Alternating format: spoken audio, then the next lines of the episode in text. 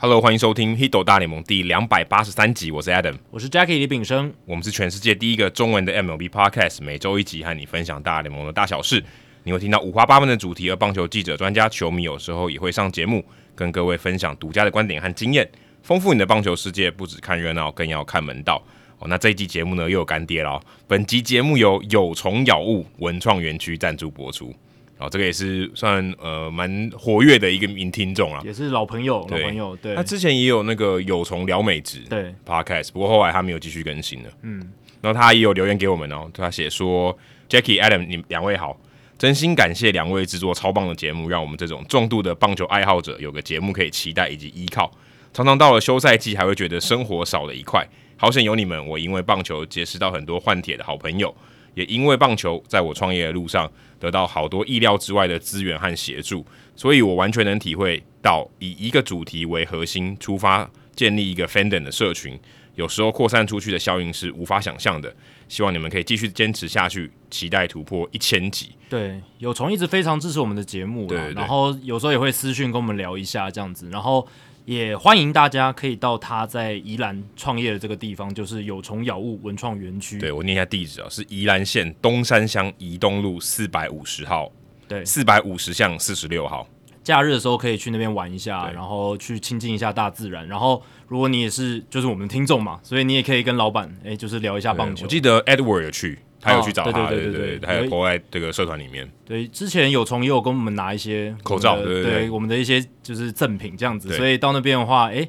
如果你也是《h i t 大联盟》的听众，应该很快就可以搭上话。对对对， 可以跟他聊一下棒球，搞不好还有一些折扣。对我不知道，这个是我乱讲的， 这个不敢讲这是我乱讲的。那非常感谢有虫。那另外也 shout out 一下，最近哦，我们看到这个台湾棒球危机馆哦，Hito 大联盟的页面，之前工程大叔阿杰有帮我们建立这个页面哦。嗯，那后来有人更新呢，一对个叫做 Henry NTU，应该是你大学的不知道学弟还是学长，对，不太确定对对对是学弟还是学他长，有帮我们更新到第十集嘞。对啊哇蛮久以前的事情。就是每一个单集的日期、主题，还有我来们宾讨论的一些内容，嗯，还有来宾，然后连结，对他都有把它整理成表格，非常感谢。对对对，当然，虽然他只是把我们就是我们节目每一集都会附上的资讯这样子整理贴上，但其实要整理已经是很不容易了。对对对就是非常感谢这位 Henry NTU。对，那我们之前古早，哎、大概几几十集以前有聊过说那个 wiki 的问题嘛。如果大家哦对有兴趣的话，也是可以来跟我们讨论一下。如果你想要帮我们建立一个我们节目的一个资料库，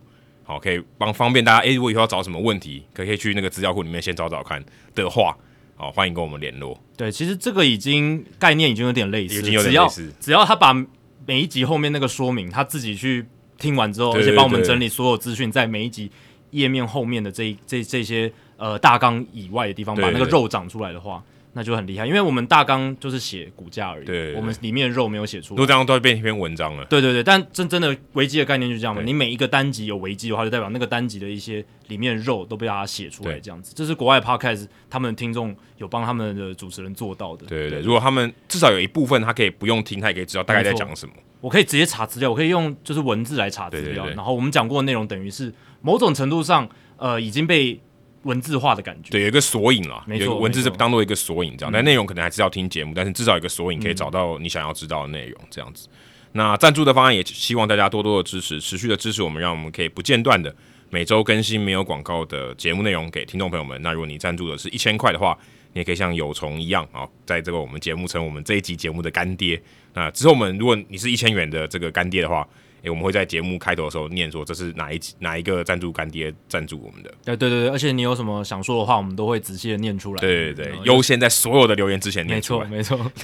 那除了这个一千元的方案，也有三百跟五百了。那大家如果给大家选择，那如果你的累积赞助达到一千五百元的话，我们也就会赠送独家的回馈品，每月抖一千，节目做破千。呃，九月份我们会有第四波的赞助品，对好，所以如果你是在去年九月就开始赞助的话，你很快就可以拿到这个赞助品了。哦，终于有志者事竟成。对对对经过一年之后，总算可以得到了回馈品。一年如果你是赞助五百块的，其实你已经拿到四种回馈品了、欸对啊其对实啊对蛮啊多的哎、对啊，因为一年这样子多少钱？已经六千元了哦。对对啊，其实是蛮多，其非实常蛮感多谢的大家，真的真的。那不能输的比赛重新站上生命打击区的潘宗伟，在六月十二十一号已经上架了这本是拉瓦哥口述，然后由我撰写的这本拉瓦哥的传嗯记。那八月二十七号也差不多是你节目听到的这一周咯，这周的礼拜六。呃七晚上七点在台南的正大书城，然后跟辣爸哥都会出席，所以如果你是听众的话，也欢迎来跟我们 say hello。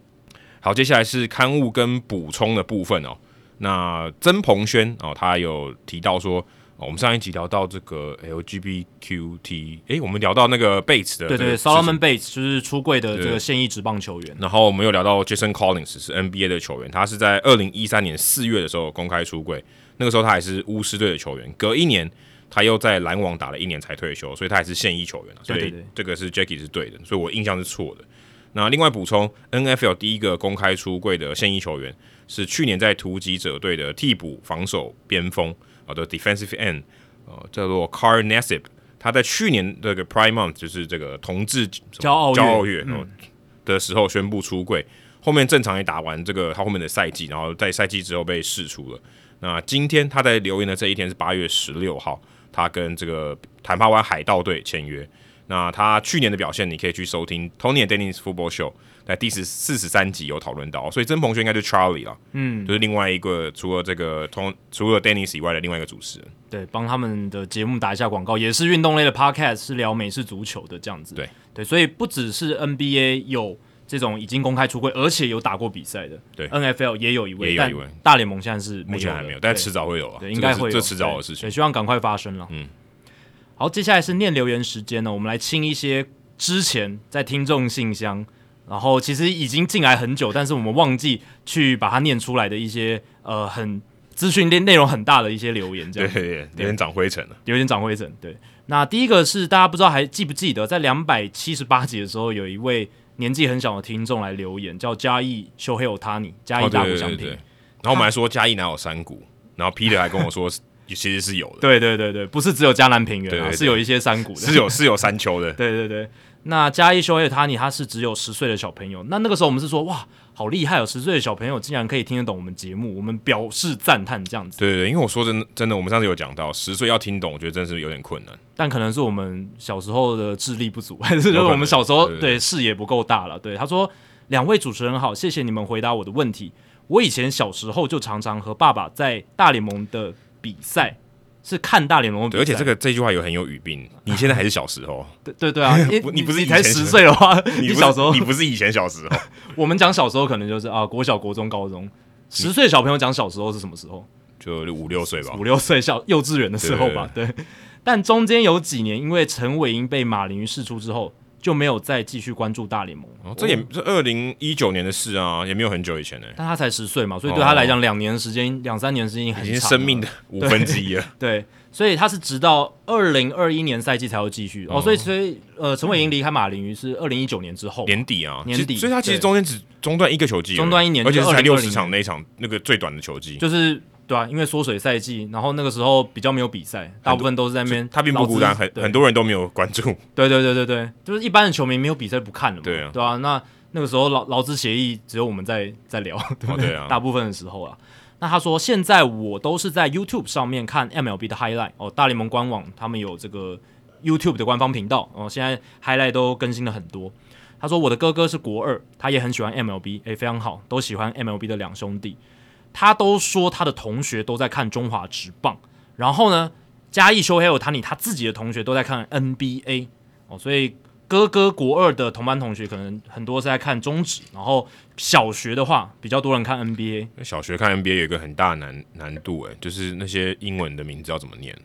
搞不好就这这样样学还挺难的、欸。先先学了嘛，对不对？自己去练发音这样子。嗯那他说没有人在看大联盟，就是他在国小的班上这样子。在两个月前，他就在 Podcast 上查大联盟，就是他哥哥啦，然后很高兴的跑来找我说：“诶，我找到这个节目《Hito 大联盟》，所以他们两个就一直听到现在。那兄弟俩用做家事的时间听，哦，那他常常做家事哦，。哦，那这样父母应该非常开心 一周要做三个小时，其实蛮多 那 的。以前可能一个礼拜啊做半个小时都好懒，然后现在 一个礼拜有三个小时爸妈都可以来感觉做家他怪事，怪的，我觉得好像没有两位讲的太深的问题，我反而觉得我对这些都很有兴趣，听到没有？所以哎我这们不要再小看十岁小朋友了，对，这是我们的不对，真的。好，他说最后谢谢两位这么用心做这个节目，祝节目可以做的长长久久，到我长大了都能一直听。哦其实你长大很快，一眨眼的事情而已，对对，对这个嗯嗯，等到你高中毕业、大学毕业，其实 真的不会过很久就不就到了只。很很快很快。对对对，好，接下来是 T Horse，七月二十三号的留言，呃，这个是在这个也是第两百七十八集之后，然后那一集我们是有聊到费城人跟皇家球员没有打疫苗的事件哦，对对对，有 r e m u t o 没错还有 Merrifield， ，Merrifield 对都有。那 T 号是针对这个事情来做回应，他说：“两位主持人好，我是来自中国的听众，首先感谢你们许多年来持续产出如此优质的节目内容，陪伴我通勤、运动，甚至手术康复的艰难时光。哦，希望你现在身体已经完全康复了，非常好。”他说：“你们身上优秀的职业素养、谦逊的品格以及务实的精神，也很值得当下普遍自大浮夸的中国青年学习。”哦，因为他是对岸的，是是是是是。那他说，下面就上集节目中的两个话题进行一些补充和讨论。第一点，中国区的 MLB 正版转播从二零一六年才开始，先后经历了乐视、腾讯两家网络平台。期间呢，观众规模虽有一定增长，但与 NBA 比啊，真的是只能用微乎其微来形容哎、。其实照理来讲，越少的人看，成长比例应该越高才因对，为它的那个边际效益应该会很大嘛，就因是为刚母开始母，数从一个人对变两个人，就是成长一倍，对对对对对，它那个效益是很大的。照理来说是这样，但应该是这样。可能就是那个规模没有到达那些媒体他们希望达到的目标，这样子。他说，随着经济下行和平台衰弱，可能就是有一些衰退了对，对对，比较大萧条一点。对，萧条一些。大联盟与腾讯合约到期，今年起中国观众再也无法通过方便的串流服务观看 MLB 赛事。目前持权平台是一家 IPTV 企业，就是之前有聊到的，只覆盖很少一部分地区，宣传运营也非常敷衍。我猜测由此带来的观众流失至少五成，更不用说吸引新的观众了。由于互联网的封锁，中国用户也无法正常订阅收看 MLB TV，可能要用 VPN 哦。嗯，可能用 VPN。对，这倒也解释了大联盟方面对盗版直播串流的这种放任的态度，因为中国观众几乎别无选择，盗版直播流的声音啊、画质啊、质量往往都很差。我有时候也会想办法在网络上来看未来体育台的比赛，转播质量很高，解说球评都很精彩，谢谢你们。同时说声对不起，哦，都对不起，应该是说他是用盗版的管道来看的。对啦，这个对啊，也没办法嘛。其实现在现实在在中国看大联盟的一个现实就是这样子对。那他说第二点是关于费城人和皇家队的疫苗话题。坦白讲，身处在威权国家，听自由世界的声音谈不打疫苗不是好队友，感觉是很微妙的。他说这件事情啊，实质上在中国我们没有不打疫苗的自由。换句话说，原则上是自愿，但不打疫苗的人会受到来自整个社会的压力和责难。其实我觉得台台湾某种程度上也是如此，也会有一对啊，也点，是如此。只是没有那么极端了。对对对，那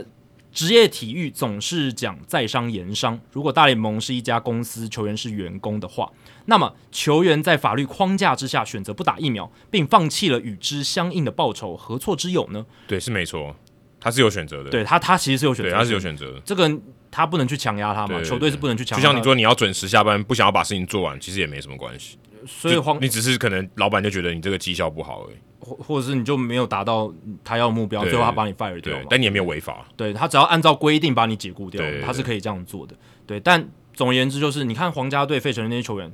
他有些继续不打了，他也是不打嘛，对他是不打你球球队也不能扛着他说，哎、你那个针给我打下去，也不能这样子。除非球队选直接选择把他释出。对，但后面他继续补充，如果这个时候用集体荣誉来责难球员，那么请问球队在 DFA 球，他他的意思就是说，如果用集体荣誉来责难球员，这样是不是有点太超过了的意思？因为他他前面意思就是说，他觉得是嗯没有错的，就对是他他有这个自由对意志决定要不要打疫苗。那他的问题是，那么请问球队在 DFA 球员的时候，就指定转让球员的时候，又何曾考虑过他们对这个球队的集体贡献和感情呢？也许因为我没有体验过自由的滋味，才更加向往这种自由的感觉吧。最后，希望节目越做越好，也希望有朝一日中国球迷也能和世界一样啊自在的看球，自由呼吸。我们一千集见。哦，关于这个球队在 DFA 球员的时候，确实，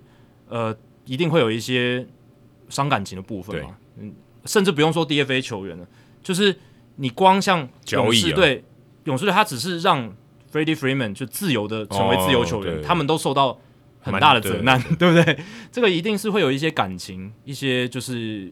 隐形的价值等等。对，可是这是在商言商啊，对我觉得这个就是职业运动，前面加上职业这两个字，就是在商言商。对，所以刚刚前面在讲那个集体荣誉，就不是在商言商，嗯所以这就是微妙的地方。我觉得这就是微妙的地方，因为你在商言商，但是球队很重要的是向心力，对啊，每个人都做好自己的事情，OK，这是一般你在企业里面很好的情况。嗯可是球队或是你要一个团队精神，那个是更高层次的一个东西。对啊，对啊，就是你一更定要有团队精神才有办法打得好。更高的精神层次了。当然，球队在 DFA 或者他在让球员成为自由球员没有续约的这些时候，他们也会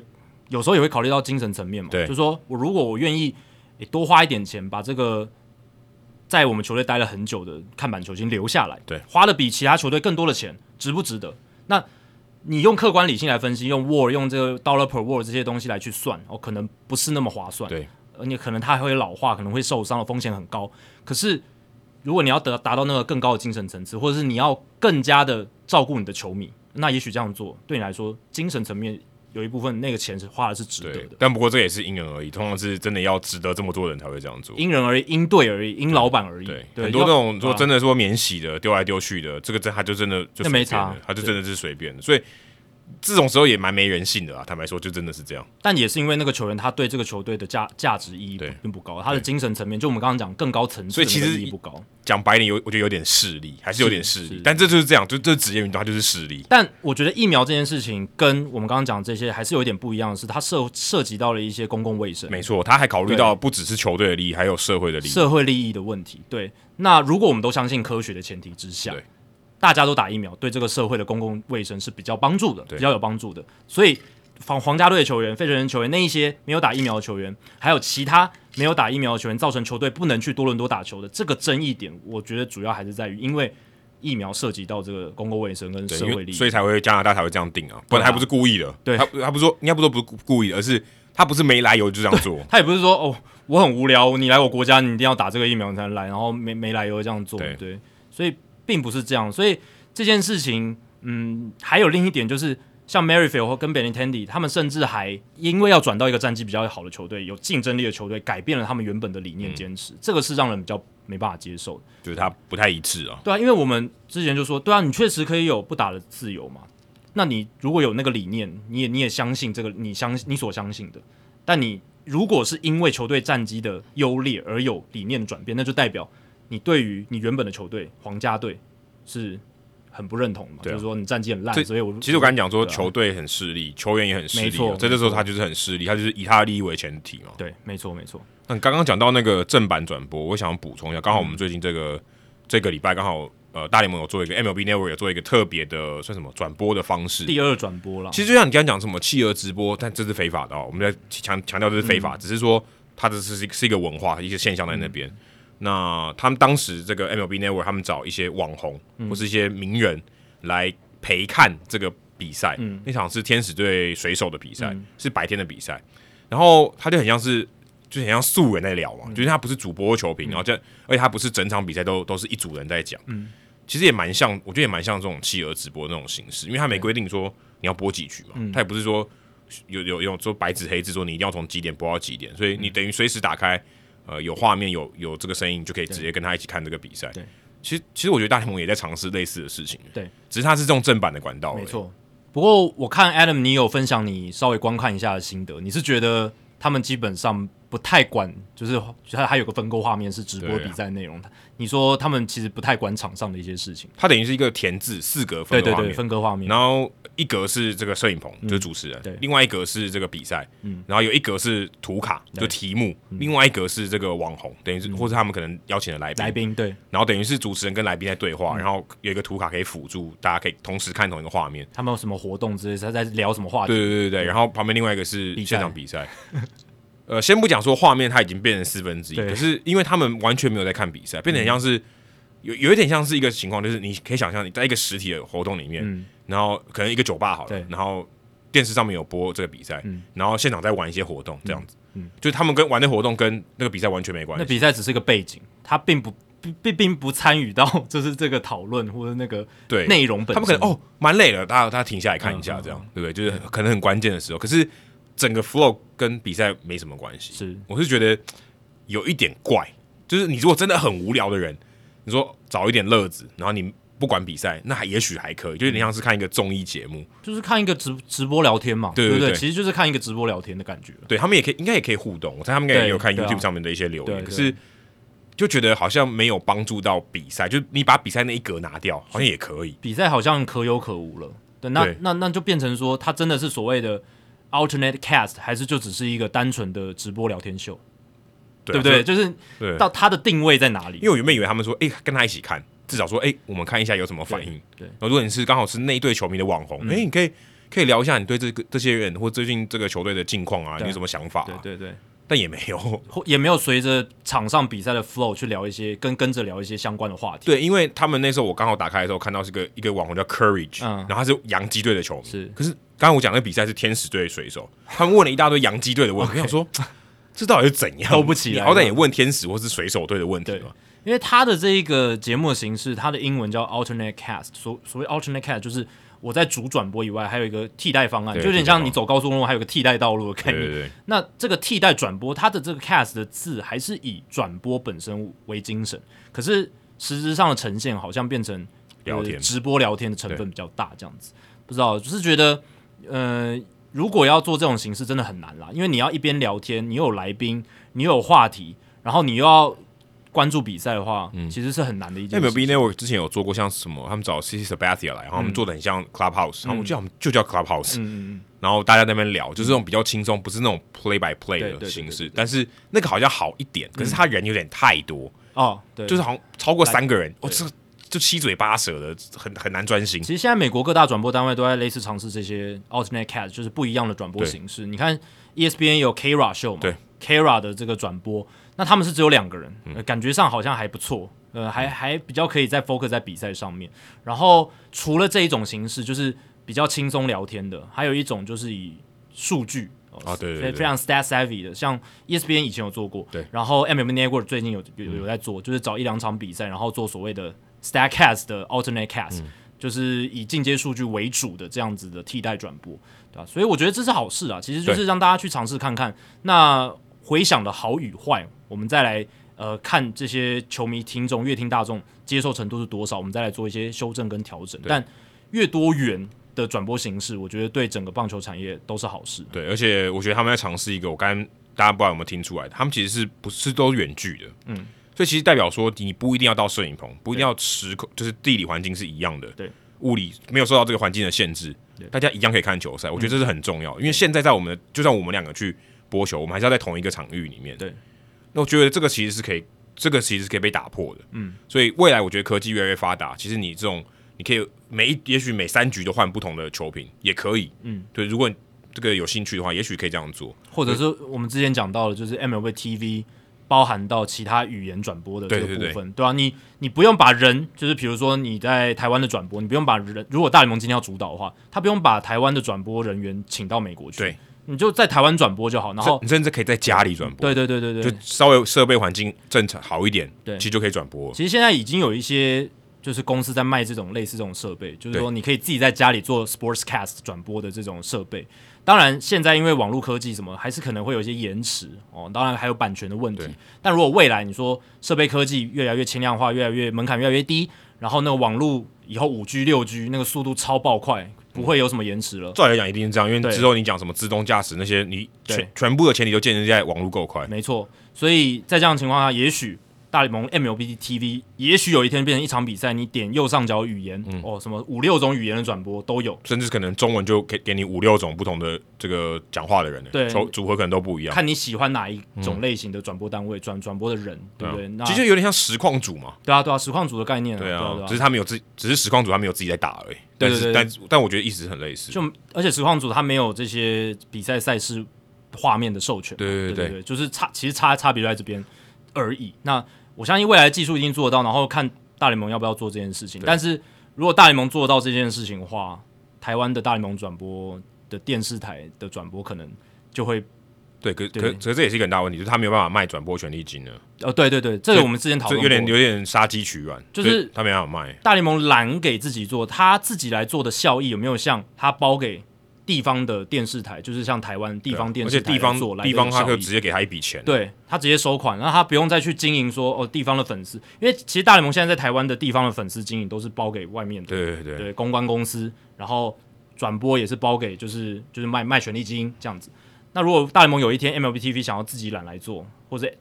交给 MLB Network，他他看去怎么统筹，这对他们来讲很大的人事负担，对因为他们要成立国际业务部，然后要一直不断有联系联系什么的，这都是未来有可能的一个发展的方向，但是有它的门槛在，对，有它的门槛。讲着讲着好像很酷，可是实际上实际上想到这个层面就觉得有点难了。而且反过来想，其实台湾电视台来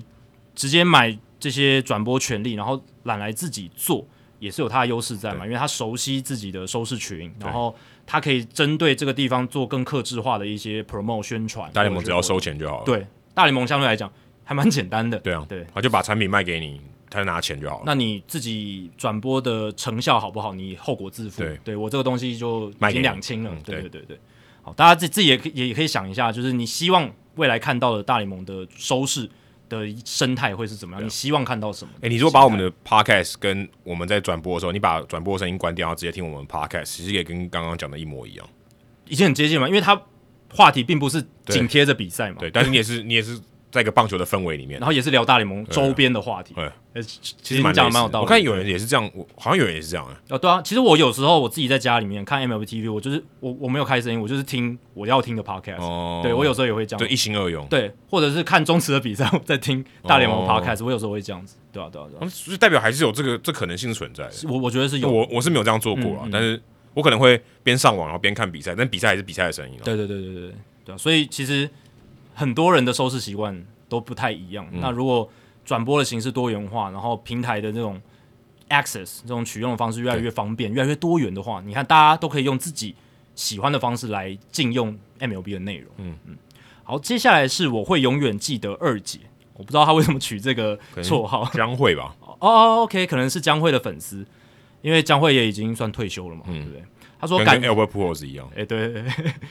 感谢两位用心的主持人，会接触到 Podcast 完全是个不其然的相遇，特别是知道了 Hito 大联盟之后，更是让我更加珍惜这样子的相遇。每天规律的跑步时间，就是我接受大联盟新闻与动态的时间。而两位主持人信手拈来的笑话梗啊，这可能是 Adam 那边比较多， 更是让我在跑步时突然的会心一这笑样。可能会影响这个呼吸的节奏。也希望不要跑到一半突然就是笑到，然后有一点抽到筋之而类且的。哎最好笑的是，如果你跑步的时候，你突然好笑的时候，刚好有一个异性从从你对面跑过来，然后你突然笑了一下，会有点怪怪诶他会觉得哎、诶你在笑什 么？的，会有点怪怪的。对对对。不过还好没有被旁人认为是神经病哦，所以这件事情在这个我永我会永远记得二姐身上没有发生。哦，他说，从小时候熬夜看三级棒球，一直到职棒三年开始接触到职业棒球，我一直认为棒球已经跟我结下不解之缘，就像是去日本的时候一定要安排看球之旅。目前已经完成十二分之三，哇，很厉害哦！而台湾的职棒球场大概只剩下台东棒球场，还有改建后的新竹棒球场尚未造访。所以新竹棒球场要造访有点难的，哦，因对，为只有开放两场而已啊，对对 那对，机会还蛮少的。要看以后有嗯修修建的更好之后，啊对对能不能再重新启用这样子。棒球是个很迷人的运动，有一位社会学家曾经说，棒球是最接近实际人生的运动，更增加了棒球的迷人和不可预期性。再加上两位主持人的认真努力，让我们得以在每个星期源源不断的补充棒球养分，特别是超脱战绩胜负之外的观点，更是让我收获满满。在这里也有一个问题想要请问 Adam，如果有机会自己去到美国看大联盟比赛，哪几座球场会是你最推荐的？从交通、观众席视野、票价等比较实际的因素来做评估啊。要 Adam 要不先回答一下哦，如果这样子嗯吗？那如果他有提到票价，那我觉得 Chase Field 应该不错哦， Chase Field？超便宜的啊，Chase 嗯 Field 最便宜的，而且亚利桑那如果你刚好去看春训，你也可以去看哦。哎，对，没所错以，其实算是，不过春训的那时候价格会比较高啦，就是嗯怎么住宿啊、那些会比较高。但如果真的要讲，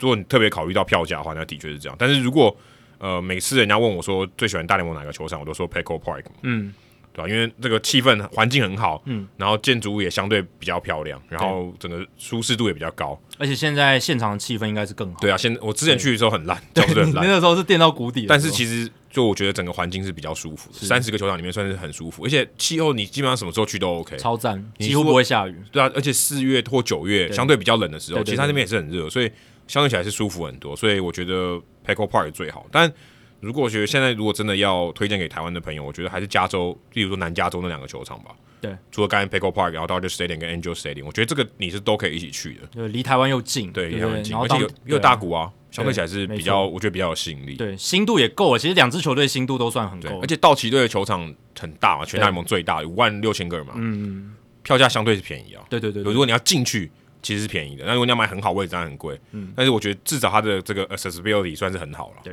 那如果想要再更仔细的话，再去把棒球伊甸园全部都复习一下。对对对对，这个更就应该对对你更有帮助。这样子，好，那他最后说，再次感谢两位主持人的用心投入，让我在跑步的路上并不孤单，也在看棒球的路上多了广度和深度。他说，P.S. 台北市立棒球场和跑步不要听，也是我每周必定收听的哦。谢谢 Adam 那。他这样听 podcast 时间还蛮长的。他一个礼拜可能有五个个小时，五个五个多五小个多小时时奉献给 Adam 的节目，哦，这样也不不枉我 剪剪片剪很久的没时错间。，这个这样就会觉得蛮值得，有有有这样子的听众，就是全部的节目都支哎持。他说第二点是 Jackie 的声音很好听，真的很适合当主持人。从脸书讨论区上的发文可以看出你的用心，加油！好，非常谢谢，我会永远记得二姐。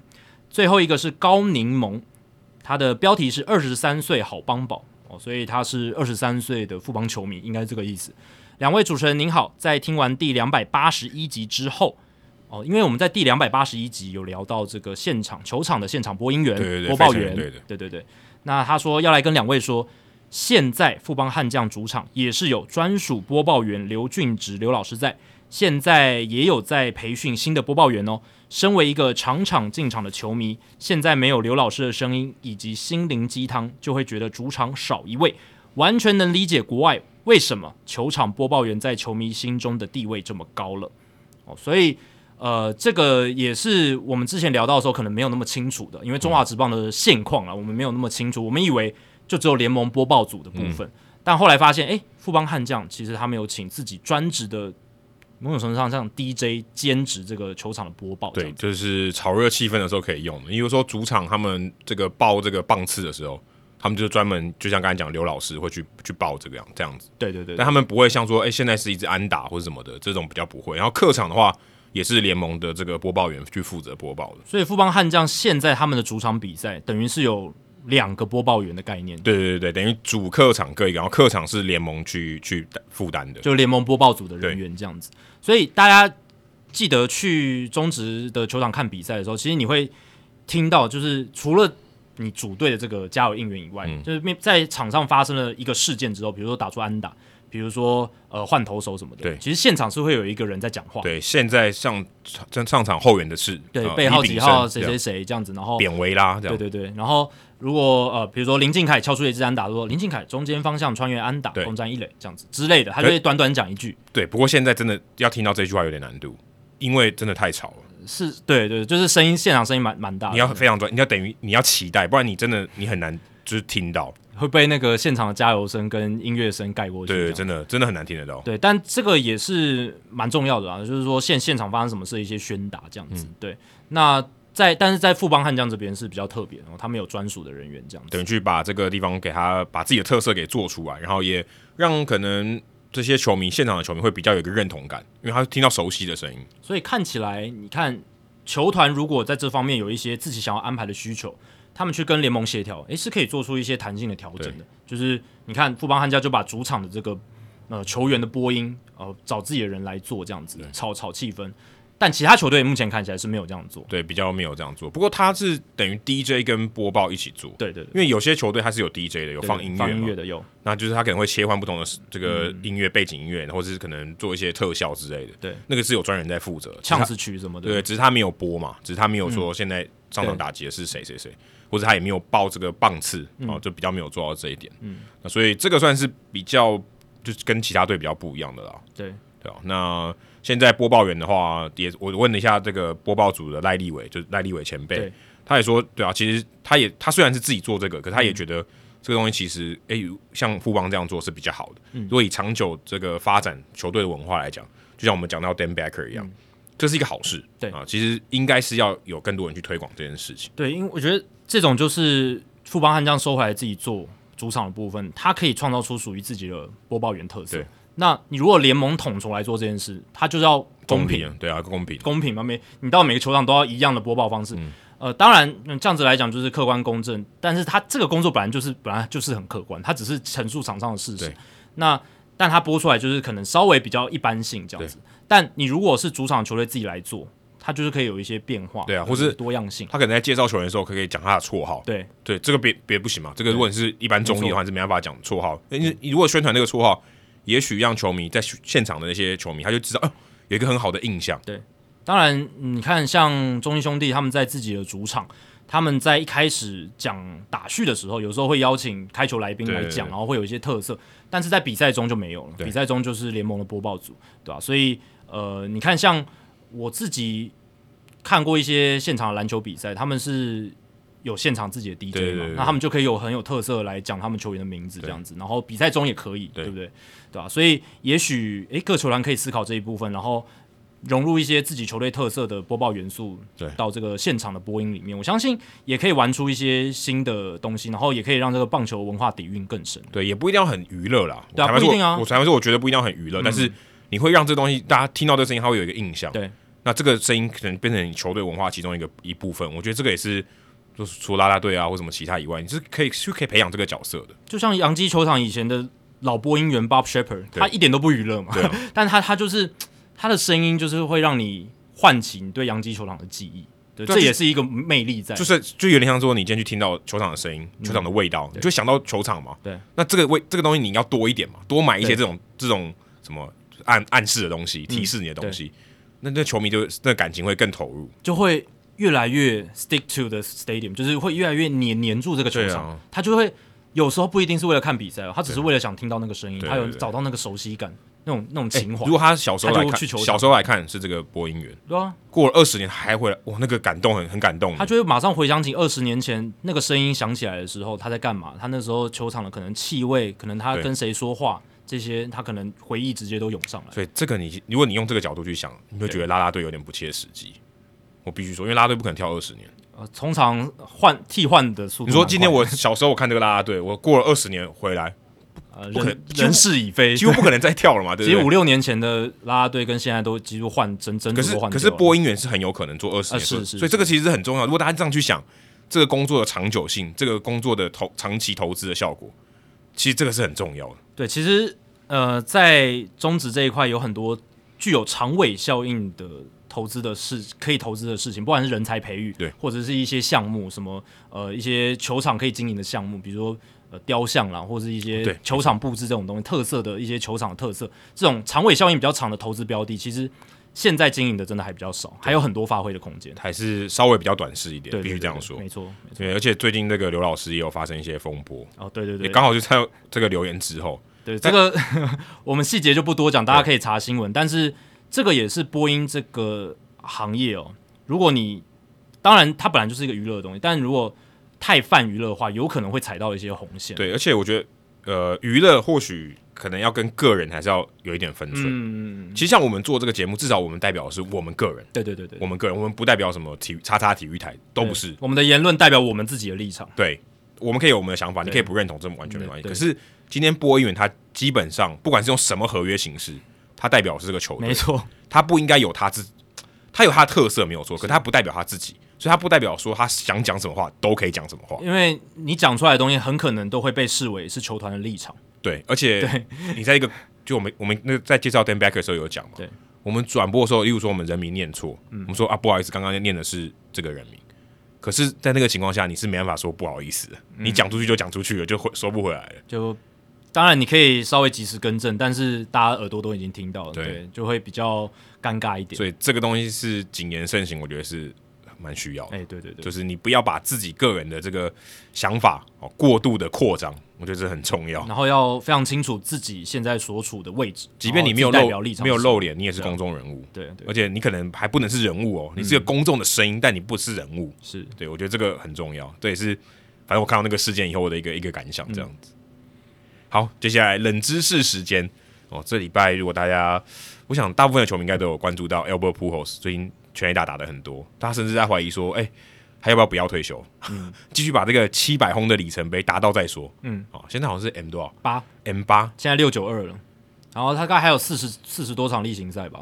那其实是有机会的哦，有机会，但难度挺高的。 是难度挺高，但是有机会。我季前完全是觉得零机会的，但是现在这个 Albert p o r s 八月份，尤其是明星赛之后的这个火烫手感，完全出乎我的意料。对，这对这是这是蛮难想象的啦。但是你说真的要赶到 M 八达标，我觉得是非常非常困难。除非就是理他们论理论上是有机会，实物上是非常困难。或者说之后接下来遇到他的投手，可能都就是为为了想看到这个记录嘛，什么多丢一些诉求给他，但这个不可能发生啊，这不可能啊对吧、因为各球队他们还是要为了自己战绩、自己的薪资考量。那林志胜三百红应该是指日可待，哦，对了，因对，为林志胜还没有说要退休，而且他还很能打，还这很难是重打点， 对，还很难打。八月二十号的时候，美国时间 p u o l s 击出双响炮，而且单场四支，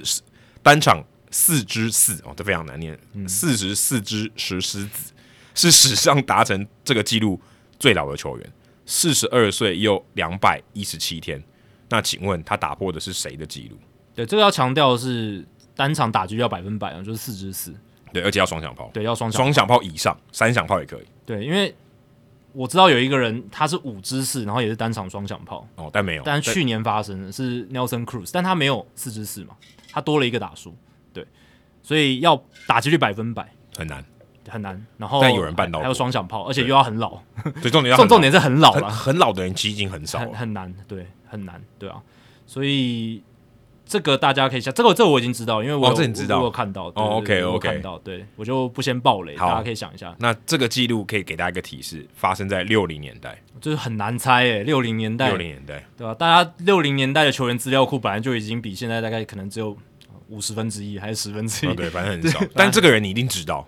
这个答案的人一定知道。 OK，听我们节目的人，我猜一半以上应该都知道，就是我讲出来这个人啦。要不要给一个提示？是名人堂球星啊，我都已经讲出来哦了，，是是名人堂对，对，球是星，名人堂球星。我觉得这样大家至少比较有一个。然后跟 Albert Pujols 有点关系，哦，那这样子有 sense 的球，哦就是听众可能已经有点会猜多到了，有点多了，这个提示 提。对示有点 多。但对啊，就是这样子猜的话就蛮好猜的，嗯蛮好而且猜还蛮有趣的哦、这两个人牵连在一起，对不对？因为这个记录，对对对，对因为这个，我觉得这个记录真的是也很冷门啊，可对是它的确有它的一些特殊的意义，还蛮有啊有趣的。你要打那么久、欸，对，首先你要打到超过四十岁嘛，对不对？你要打到这么老，这可能比那什么在生日的打击率还有趣一点，因为生日打击率有点 random。对啊，而且你还要有 power。对，因为我知道，呃，单场四支安打好像最老的是 P Rose 嗯嘛，四十五岁多， 他但他安打型、敲打型，那完全不一样。他不肯，他他到生涯晚，他超过四十岁不不太可能单场双响炮，嗯对吧、所以你要四支四，又要单场双响炮，欸这个这个记录其实很 Nelson Cruz 还是有机会再打破的。还是有啊。对啊他他还是有啊，但是今年他是有点下滑，不知道明天明年还找不找得到工作，就是、哦、但是对啊，至少他还是有这个机会，没错。机会还是存在的。好，那我们在主节目之后呢，来公布这个最老的 击出双响炮，而且单场四支四的球员的记录。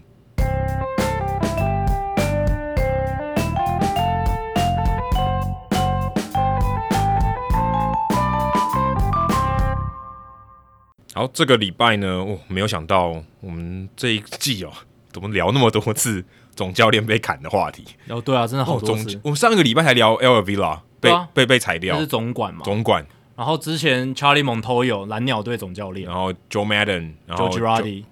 很很多，我们而且我每次都有聊，而且其实我们前面聊这几支，包括费城人、天使、蓝鸟，都算是重点的球队，哎，对就对是对，关注度很高。对对对，天使当然是因为有大股，那蓝鸟跟费城人是因为他们战绩本来就要拼季后赛对，他们就是已经是季后赛球队了，对，然后呢，L R Villa 当然老虎队相对关注度较低，可是他们也是烂的很有特色嘛，就是今年几乎是很差很差的，对，而且其实他跟我们现在聊的球队有点类似，没，错，就他们其实已经烂到谷底，对，呃，应该这样讲，已经是过去式，他们正在往上，他们重建的低谷已经已挥经别嗯过了，对，已经过了，他们一直在往上，而且你很明显感觉到他们在往上，老虎队是去年嘛，对，嗯游击兵其实是今年、啊，其实今年已经比去年好了啦。当然他们有补强嘛，可是这个总教练跟总管的工作都丢了，而且在三天之内对啊， ，John Daniels 总管哦是后面被 fire，他但他先通知总教练 Chris Woodward 对说好你给我滚，哎、不是的，他应该没讲那么难听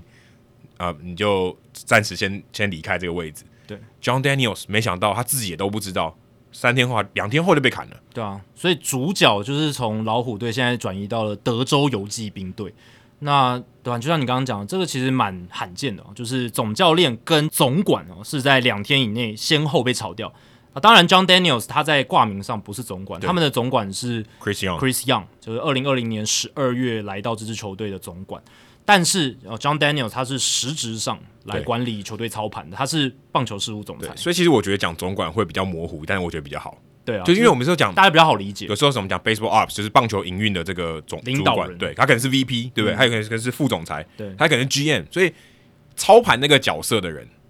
其实有时候他的职称不一定一样，对对对，现在变化越来越多了。甚至可能很乱啊。坦白说，我觉得很乱，就对是他硬升的，有些也有人兼的嘛。对对对，现在现在 Chris Young 就兼嘛，对对他等于 GM 兼这个棒球营运的那个主，这算什么总裁？但他没有被赋予这个 title，对他就是总管沿用下去。对，但 anyway，反正就是总管这样子，所以我觉得用总管可能比较模糊一点，但是你就讲就是操盘的那个人，嗯对，就是操盘手，对，对啊，所以 John Daniels 他是在游击兵队已经是督导这个管理团队十七年的时间，对，啊二零二二零零二年就进去了，其实对很将近二十年在这个球队了。零二年进去，然后零五年变成总管，然后呢，在他被炒掉之前，他是全联盟任期第四长的球队管理部门领导者。最长的是谁？是 Billy Bean，一九九七年到现在对。第二长是 Brian Cashman，一九九八年到现在。最穷的跟最有钱的，还蛮有趣的哦。既然都待了那么久，嗯然后再来还有一个是白袜队的 Kenny Williams，他是两千年就是接管这个总管职这样。当然后面他有一个助手就是 Rick Hahn，然后其现实在他们 r i 两 c 个 o 比较像是真的操盘的人吧因。为没有早期都是 Kenny Williams，对啊我哦现在对现在的话 Rick Hahn 比较是主导角色，对可是 Williams 还是挂在那边，还是挂在那，所以你你不能挂忽视他，挂名挂在那，不是挂在那边，听好有 点难听。但他还是会参与一些决策。总而言之，就是 Daniel 其实他的这个任期是非常非常长而，且他还非常非常年轻，他才四十四岁，对，他二十八岁就当总管了。二零零五年的时候，二十八岁当总管是全联盟最年轻的总管。对，他的当时的这个室友 AJ Preller 现在也是总管，对啊，其实他在担任游击兵总管那前面那一段时间，跟 AJ Preller 这样子的一个操盘，其实是为游击兵队带来了二零一零到二零一六年的一个辉煌。他蛮像孙权跟周瑜、欸，有只点是像周瑜后来自己去建了一个国家。对，跟大家说一下，就是 Preller 他那时候在 Daniel 旗下，他就是掌管这个球探的部对对分。对，等于是球员，有点像是球员去挖掘选秀，这些都是他他去操控的。而且他在国际业余球员的签约上非常厉害、嗯哦，他签了非常多来自拉美，然后很好的一些嗯年轻球员到游击兵，不管是自用或者是当交易筹码或，者送礼两相宜。两相宜，像 Jackson Profile 就是他的绝杰作。虽然所以 Profile Profa 现在也到教室去了，对，这个很有关系的。虽然 Profile 他其实不算是一个成功的 prospect，不算是一个成功的新秀，可是后来他还是算是一个成功的大联盟选可他手。至少在 ranking 上面他很成功，对他那个时候在小联盟的 hype 是非常高的，嗯所有各大排行榜都是第一，不是第一就第二啦，而且是联盟公认一致。嗯，只是说最后虽然起初没有 pan out，当然现在也没有到他当初球探给他的预期，可是至少他还是一个 big leaguer 嘛，对，还至是一少个可大联盟以，球员。也许可以打个十 年了。对，所以那个时候你看，二零一零到二零一六年，游击兵队五次打进季后赛，对，而且二零一零跟二零一一连续两年打进世界世大界大赛这是非常不容易的事情。是 Ron Washington 带队的那一阵子，对，那已经可以算是一个小小的王朝了。然后一零、一一、一五、一六都是美联西区的冠军。你说七年内四度拿下这个分区冠军也不容易啊，也、嗯也是很难一件事情。当然那时候太空人特别烂，对不对？哦对啊，然后就等于五队里面少一队了。对，真的是少一队。他水手也蛮烂的啊，五队里面少两队，然后天使就是普普通不通。上不下，对所以就是对他们来讲算是一个很好的竞争循环，对。然后运运动家就是一直撑在那边，对，也有比较好的时候，但是游击兵那个时候是最强的球队，在美联西区。那现在直接换人，哇，其实是出乎了蛮多人的意料，因为第一个我们刚刚讲的这一切的丰功伟业都是 Daniels 打下来的江山，而且你说今年的游击兵真的是失败吗？也还好吧。其实不会啊，因对啊为他而且们胜率也比去年好啊。他们现在战绩其实是比较糟，没错，但是已经相相比于去年已经有一些进步了嘛。嗯而且呃，重点是在于他们的一分差比赛是打得非常糟糕，他们的得失分差其实是正的哦，是正四分。在对所以照样应该有五成胜率左右。对，如果你去用那个就是毕氏定理去算的话，就是胜率的毕氏定理去算，他们应该是要五成胜率，只是现在五十五胜五十五十五胜六十六败，好像是一个令人非常不满意的战绩。可是关键就在于他们打出了算是史诗级的烂的这种一分差比赛，八胜二十五败。这个超是烂非常非常烂。那我们都知道，一分差比赛运气成分占的是很大的。当然，你说啊，总教练的调度啦、牛棚的战力啊，这些都会有影响。可是大部分的情况下，只要你一分差比赛打得够久，他都会几很乎快是的五嗯十五趴，对，几乎就会变五成五成啊，就是比较不会是你比如说打一千场一分差的比赛，还还给你什么两百胜，然后八800百败这种不太可能发不生太可。能，那故意输的吧？对啊，所以这种均值回归的情况是很明显。所以如果呃你问这种分析人员，或者是 John Daniels、Chris Young，他们一定都知道，其实今年球队进步很多，而且是 on the right track，就是他对们啊想要看到而的。且你也真的有实质上你有补强，你也不是原班人马。，对，你 Corey Seager、Marcus Simeon，虽然 Simeon 一开始打的很鸟，嗯，但至少也是补强啊，至少比原本的好吧？还有 John Gray，还有 John Gray，John 对啊 Gray 也是打打停停的，对，但至少是球团有把他算重金把他请来嘛，对啊，也算是非常看好的一个球员，就是代表说他们是有所作为。那我会觉得说，这是老板 Ray Davis 跟这些管理部门主管之间可能有一些沟通和认知上的落差。怎么讲？因为去年游击兵队签了这么多球员、哦、，Corey Seager，我们刚刚讲的花了 Simeon 五亿多哎、花了五亿多，那这个一定是老板签合同意的嘛？这不可能是总 总管他们自己做决定就可以成成、嗯就可以成型的一件事情。所以代表说，去年他们已经跟老板谈好，哦，我们今年就是要这样做，而且我们大概有什么规划？我相信他们一定是有一个长期的 project 的规划，告诉给老板，因为 John Daniels 他很清楚，二零二二年还不是游击兵真的要冲击季后赛跟总冠军的一年，所以它一是一个 long term project，是一个长期的规划，他需要跟老板做一个沟通。我是觉得应该是有讲到这件事，但我觉得 Ray Davis 可能比较健忘嘛，或因者为我觉我说觉翻得脸不认就是账比。较急吧，对他就觉得哎、好，我们不是花了钱吗？就是对这个前一个休赛季我们花那么多钱嘛，钱给你了，哎、怎么还打那么烂？对，现在战绩怎么还搞成这样？哎是不是你们乱搞？对，对不行，我要换个人。而且一换我就换两个，其实我就觉觉得已经有点失去理智。就是他想要彻底的改改写这对，样，嗯就是他对两个人都不满意。因为理论上来讲，如果你觉得很不满意，对不对？你开除掉其中一个人，我觉得是比较合理的。嗯，你如果两个都开除，其实就有有一点群龙无首了。因为两个都开除代表什么？代表说你管理方针你也不满意，然后你场上实际调度你也不满意你们，两层你都不满意，就是整组你都不满意。对啊，可是就很，我觉得就很怪。照理来讲，应该不应该这样，因为你一旦这样，代表你全部的人都是新的。对嗯虽然你说 Chris Young 本来就已经在那边没有错，可是他二零二零年才来、欸，对他而且他也算是等于那样副的嘛，他等于看着 Dan John Daniels 来学习嘛，嗯来学习怎么当一个这操盘手。他说他也你说真的 ready 吗？我们也不知道。可是你同时把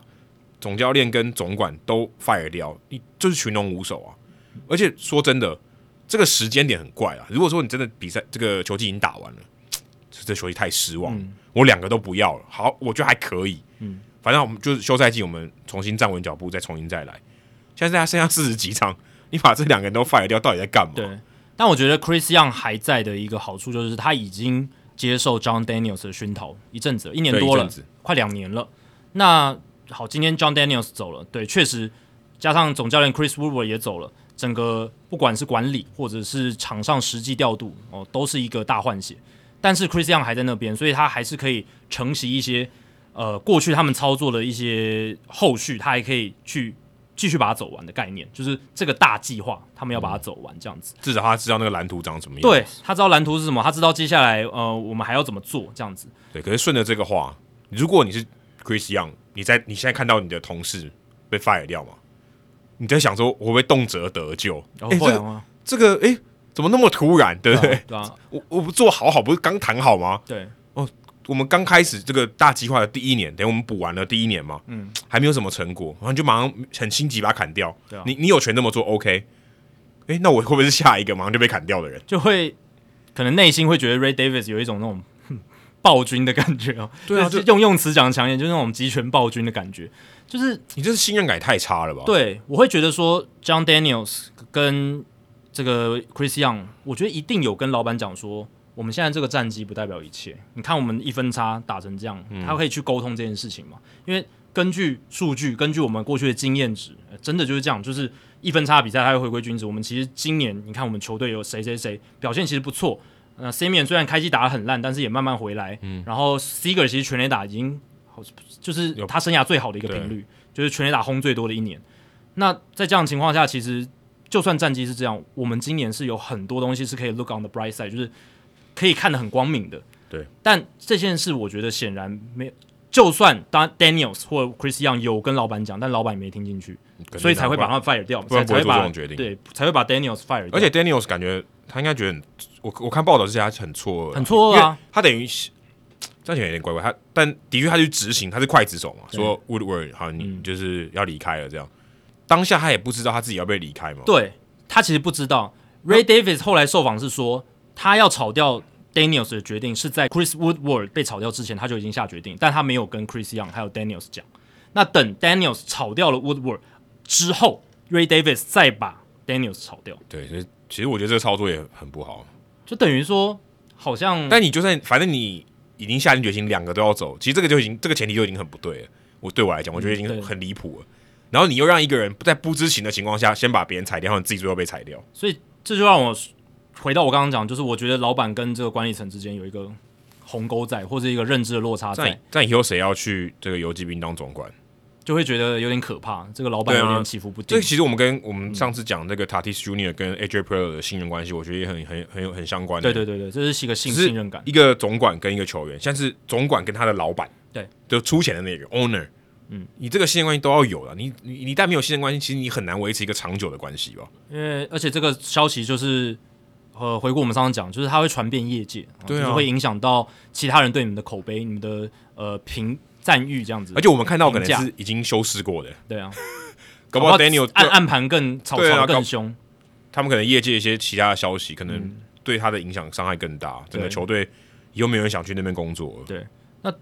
对于你看这个操作，其实对于老板自己是比较伤的，就像我们我们刚刚讨论这一些。但对于 Daniels 来讲，其实还好。当然，离开了一个他待了二十年的球团，他一定会有一些情感上非常不舍的地方。可是他要找到下一份工作太容易了，而且还四十四岁，可能对很多人在这个时候还在爬嘞。而且对于其他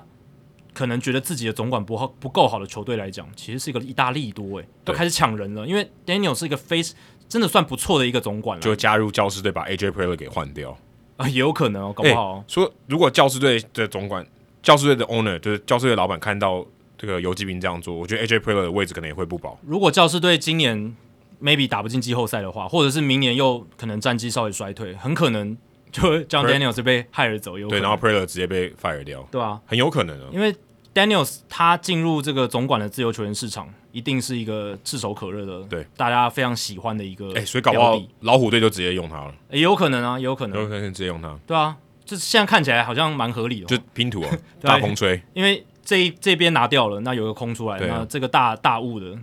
回到市场上，那感觉就很有机会这样子，对啊，因为而且对啊他们两个其实老虎队跟游击兵队其实在这个进度上差不多，欸其实这有点像是当初 Theo Epstein，呃，Theo Epstein 他也是丢工作嘛，然后很快哦、就是被小熊队害了走，对，对啊，有点类似。这对啊，然后不过小熊队那个时候是在重建的最开始，对，那就看下一支找到 Daniels 的球队是在重建中循环，还是他们想要立即去拼。利己去拼有点像老虎队啦，对就啊他已经开始要往上坡，已已经在上坡了。但感觉 Daniels 他是更适合，不知道，我感觉他更适合这种养成型哦，因为他嗯当初也是一手把这个游击兵队打造出来。当然，嗯第二波没有那么成功，但是至少第一波他已经证明自己的实力，而且常年下来，其实最近这一波也渐渐的要开花结果了。嗯，只是他还来不及见到收割有的可时能候，到洛基，呃也有可能，有可能嗯，到洛基、对，但洛洛基的想法，他们比较喜欢近亲任用。是没错对，但是他至少有一个缺，我觉得至少有一个缺在那边。对，也有一个缺在那边，对吧、所以你看，这样子游击兵反而是 Ray Davis 有点自损三千的感觉。对啊，就比较没有耐心啦。对啊而且这我觉得是蛮冲动的。其实我真的觉得你要砍两个人的时间点，这样在这个时间点真的很不好了。嗯，你球队的确是没有机会打进季后赛，可是你在这个时间点砍掉他们，完全没有任何好处嘛，嗯完全没完全没有任何好处，对啊，你也不会马上找到人，对不对？对啊，然后大家觉得很奇怪，说：“哎、为什么这么没有耐心？球球季都还没打完就把他 fire 掉？这种有一种快刀斩乱麻的感觉，然后没有啊，这已经很慢了，球季球季快结束了。如果你说没有啊，很快啊，打到打到七月多，像那个费城人跟那个天使，我觉得还比较像快刀斩乱麻。没有我我我的意思是，正常来说应该要到季末再来处理这些事情。啊嗯，然后对于对于我来来讲，季中来做这件事就是快刀斩乱麻，而且嗯一次炒掉两个人呢、欸这个速度够快了啊。等于驾驶跟副驾驶一般都被 fire 一般通常是先先砍一个嘛，就是总教练砍了，好，我休赛季我再来砍总管。如果我经营策略方针要改的话，我很少看到说真的一个礼拜两天以内一一下总教练跟总管同时丢掉工作，同同时一次换掉，这个就真的让人有点摸不着头绪，对吧、因为游击兵队今年是真的，我觉得是 on the right track，真的是在成长当中。去年他们是跌到谷底，没错，那今年真的是有往上走的一个趋势，对吧、所以我是觉得这个有点太照进。那 Chris Woodward，你说他是一个很糟糕的总教练吗？其实也不是啊，当然他也是很好的总教练吗？我觉得也没到，但他至少没有那种很离谱的一些调度被爆出来。他唯一离谱的或者留下记录，就是在讲那个 Tatis Junior 的那个没有好球三个坏球的的全垒打，对，他是一开始是站在潜规则那一边对，然后被人家那时候骂争议很大，被批的很惨啊。他应该算是他这个任期大概三年多留下留下来唯一让大家印象最深刻的事情吧。对，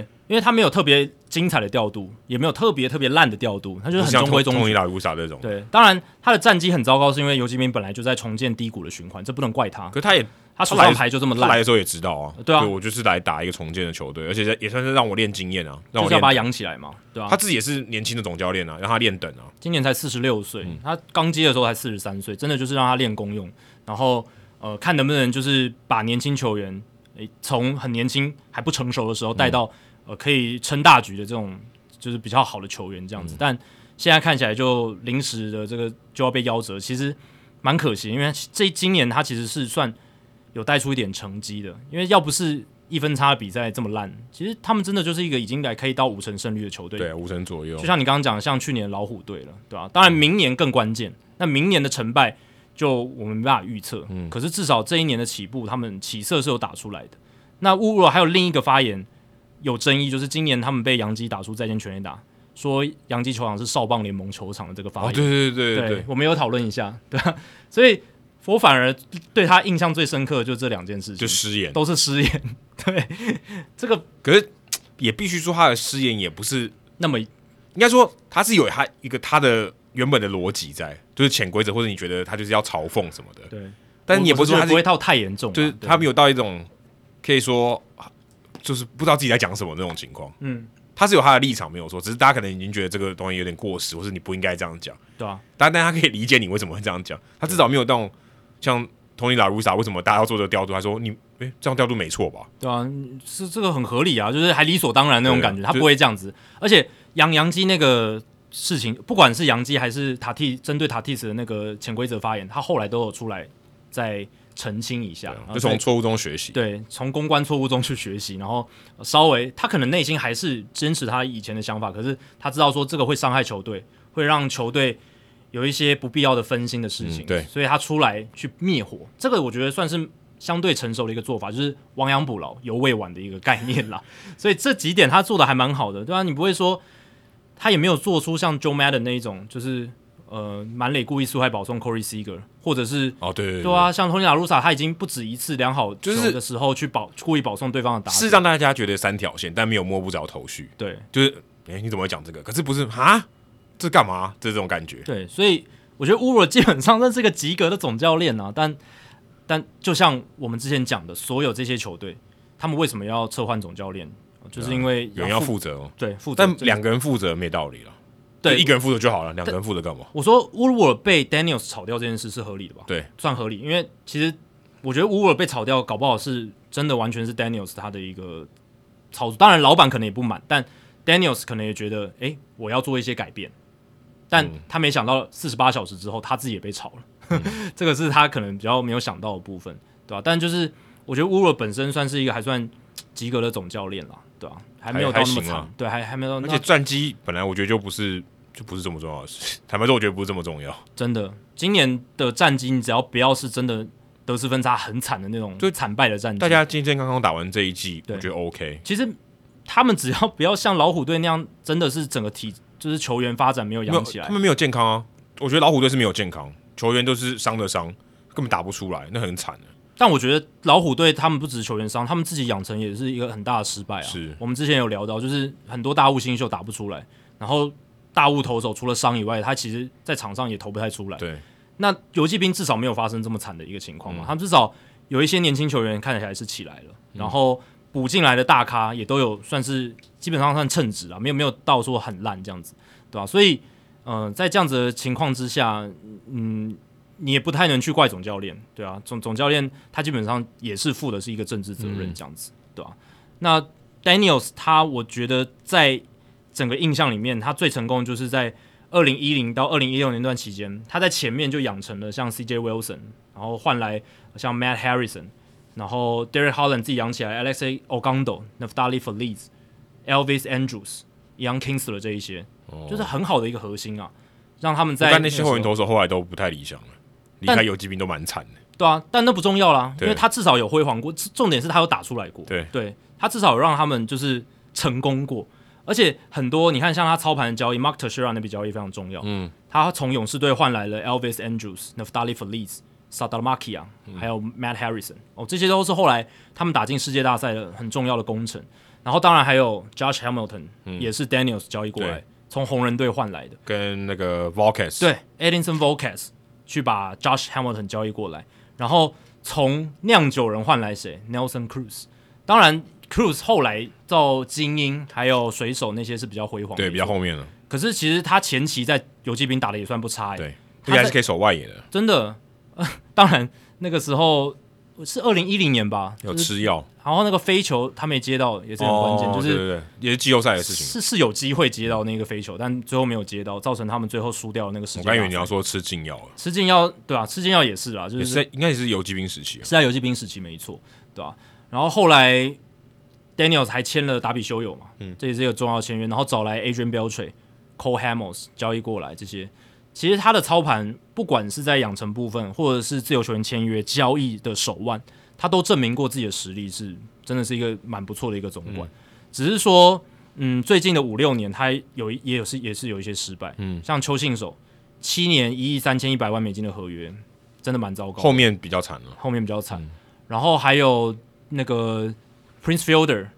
，Prince Fielder 也是后来对没办法，啊就哦对是他这个也不能怪他吧，就是他因为这个慢性疾病脖子的受伤的关系，但当初也许评估可以评估的好一嗯点，也许要对找他来的话，嗯对不对？对吧、啊伤病的风险可能没有没有分析的很好。然后像 Andrew Cashner、Carlos Gomez 短约的失败，而且他们这五六年很多年轻球员养成都是失败的，嗯唯一比较成功的就是 Joey Gallo，其他像是 r u g n e t Odor，然后 Norma m a z a r a 超失败的、w 嗯 i l l i e Calhoun，然后什么 Ronald Guzman，其实都有，他们都算是有百大新秀榜过的球员对。啊，卡库姆也是达比修有那笔交易过来的，对啊，当然你说是道奇选的没错，可是你把他换过来，你也是看好他的潜力嘛而，且那时候他排行也蛮高的，所以其排行实高对后来是没有养出来。真的没有养出来啊，就是你自己球员发展没有好。然后这几年交易来像 Kobe Aller、呃 Dan Dunny 这些投手，然后以前像 Martin Perez，嗯，这些投手都没有养出来。Perez 是今年回国游击兵之后才投好的，嗯，对吧、然后像 Hans Kraus、七七 Gonzalez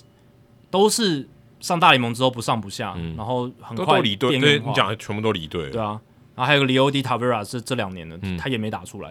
所以这几年游击兵会跌落谷底那么深，就是因为他们年轻球员没有养好，这是一个很大很大的关键。可这都是这样啊，这个多少还是也成功率也就是这样啊。对我觉得五成就已经很厉害了，他这不到五成而已。然后搭再搭配上一两张自由球员签约的失败，就惨了。对、啊，所以其实我觉得这也不是天天都过年吧，这当个然不才是对啊，这个他也待了这么久，待了十几年、十七年，嗯，这种事情失败的案例一定很多，只是我们看我们把看把东西看在哪里而已，就是哎你看他啊好的地方，还是看在他失败的地方。再厉害的总管都有翻车的时候啦。哎你说对 Epstein 他也签过烂约啊，黑我就是黑他我签的大大大大烂约，嗯对啊，你可以说客观角度来讲蛮烂的交易。a l d y Chapman 那笔交易，对不对？对啊他他也是算蛮亏的。当然，你说最后拿到总冠军，对，那是一回事。可是，哎，你看，如果 Gleyber Torres 留在小熊的话，对不对？嗯搞不好可他能们就不一样会重建哦，搞不好。哎、对啊有，可能搞不好，他巴亚现在还在，搞不好对啊，Chris Bryan、b a r s 那些大约就延长约留下来了，对，这是有可能的，对啊，所以你看，即便哎 Epstein 他是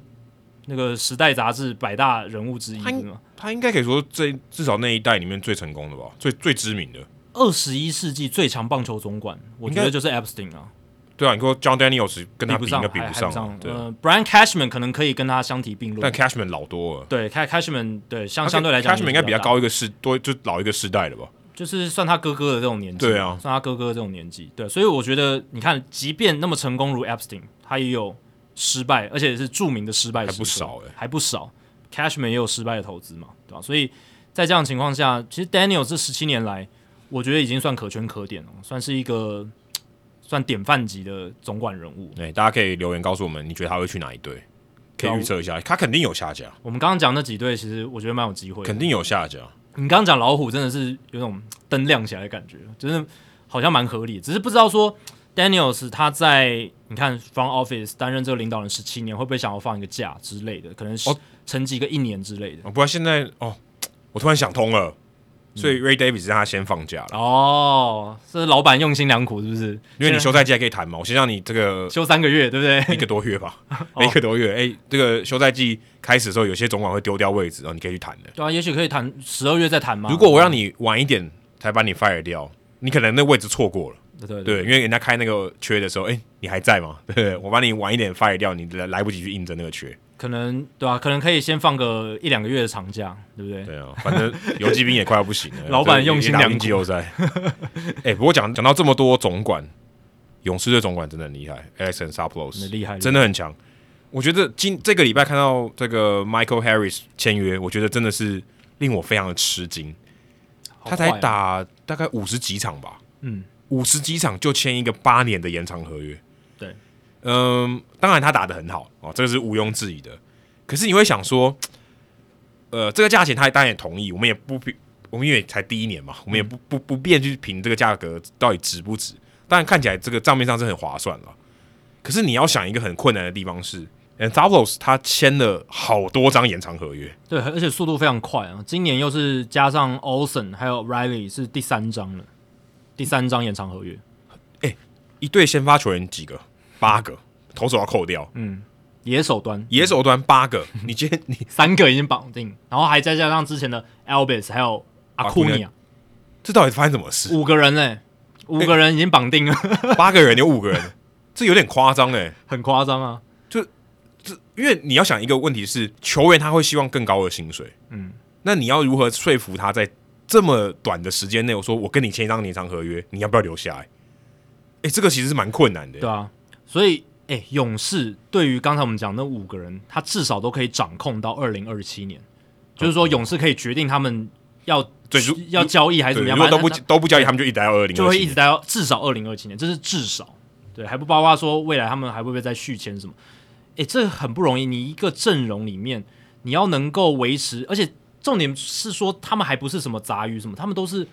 他们最 core 最核心的野手阵容的球不员，是什么费城人签 Scott Kingery 这种，不是不是不是，对，是已经诶、证明一些实力，然后他长远下来看起来是可以有蛮卓越贡献的一些年轻球员，对，全部绑住，其好实屌！我我觉得厉害是厉害在他怎么说服这些人，对你刚刚讲的那个也是一个重点，因为你就想，我我我如果是 Harris，对不对？我打的很好，如果我我我愿意赌我，我会打的很好，我才不要跟你签呢、嗯我可以签更大张的啊、为什么我要留八年在你这边？对我八年七千两百万呢，我一年拿九百万而已。我我我我为什么要留在这边？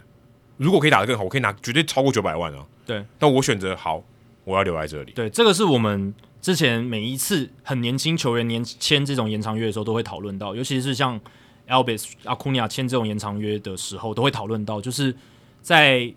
个人未来赚钱的潜力，还有现在就能得到的 financial security 我的经济保障之间做取舍。对你说，Michael Harris 他以后可能可以赚的更多，而且薪资仲裁的制度其实是对球员方比较有利的。嗯对，那他能够获得的钱，搞不好是比他现在获得的这个合约里面写的是更多的。可是对他来讲，他现在就是七千两百万直接入手，这保证。嗯，如果只要勇他士没有退休或对没有吃金药都可以。如果勇士还减了他在二零三一年跟二零三二年的球队选择权的话，这张合约最高可以到十年一亿零七百万美金，所以是破亿美金的一个合约。如果他就是维持住健康，然后这个哦勇士愿意这个家伙才打不到半季，对不到半个球季，但是那个实拿的钱是已经可以拿到了，就是七千两百万美金，嗯，这个是保证入他口袋。那这个对他来讲就是改变一生，可能改变他儿子、孙子，然后都会受到改变的一笔钱、一笔数目。那他避掉的风险是很很多的，对不对？你可能在第三年大联盟生涯第三年、第四年，万一受了一个大伤，像阿库尼亚一样，什么这个十十字韧带断了，或者什么阿基里斯腱断了什么的，那那个都是会让他的职业生涯的未来的赚钱潜力直接大砍，对，大大大打折扣，对啊，所以这就是一个权衡了。那对于 Michael Harris 来讲呢，他就是把现有的经济保障他看得比较重，你可以这样去做解。我觉得还有另一点，他他愿意签下这张合约，我觉得跟前面已经签下的那几张有一些关联，就是说，诶，这支球队看起来真的很有心哦，他们真的是，当然那些合约对阿库尼亚对 Albis 本人可能是呃真的是有点吃他们的亏嘛，但当下应该觉得合理啦，就是对，就是哦多少有点合理，应该说吃他们豆腐，就是吃、就是对他们来讲有点，Albis 吃亏。 Al Albis 跟 Acuna 他们是有点吃亏嗯了，因为真的是比较低的价嘛。可是你现在的球员，你会想说，你看勇士队现在阵容那么好，而且这些球员 Albis、Acuna、Olsen、Riley 这么好的队友他，们嗯都会跟你打在五六年呢、至少五六年，对不对？我二零二七年都还看到他们，不会像说国民队二零一九年拿冠军，二零二二年整个人事已非，不会这样子。对啊，这支勇士队会强很久，等于说你一进来就是跟你签一个大学加研究所六年的 合约，对对对，这些人都会陪跟你的同学跟你一起念到研究所毕业，真的都不会换班哦，都是这这这一群人这样子。所以如果我是球员，我也会有这样的想法。所以前面那几张 Anthalbers 签的，还有呃他前一任签的这些延长合约，我觉得是有些帮助的，对于他接下来要说服下一个呃年轻球员要不要签延长约，我觉得是有帮助的。他有很好的一个、一是叫带什么一路的效果。对他 pitch 的时候， 他 pitch 的时候就比较好，就说哎、诶你看我们接下来阵容所以按照你这个逻辑，前面几张牌比较难打的、很难啊，因为前面几张是最难，因为他没有人跟他签了、最难的两张是 Albis 跟 Acuna 那两张。对啊，但那两张他们不只是成功签下来，还签的非常之好。以球队的角度来讲，非常离谱的价格，对啊，那是我们那时候都觉得，甚至会让球员方觉得生气的，会让球员工会感到生气的价就格。相当于跟 Jose Ramirez 的延长合约一样，对对对对对，就是 hometown discount 太多了，球员工会都会生气说你在干嘛？对，会会会觉得说这个经纪人以后找不到工作了，是你你是在损及你自己客户的利益。当然，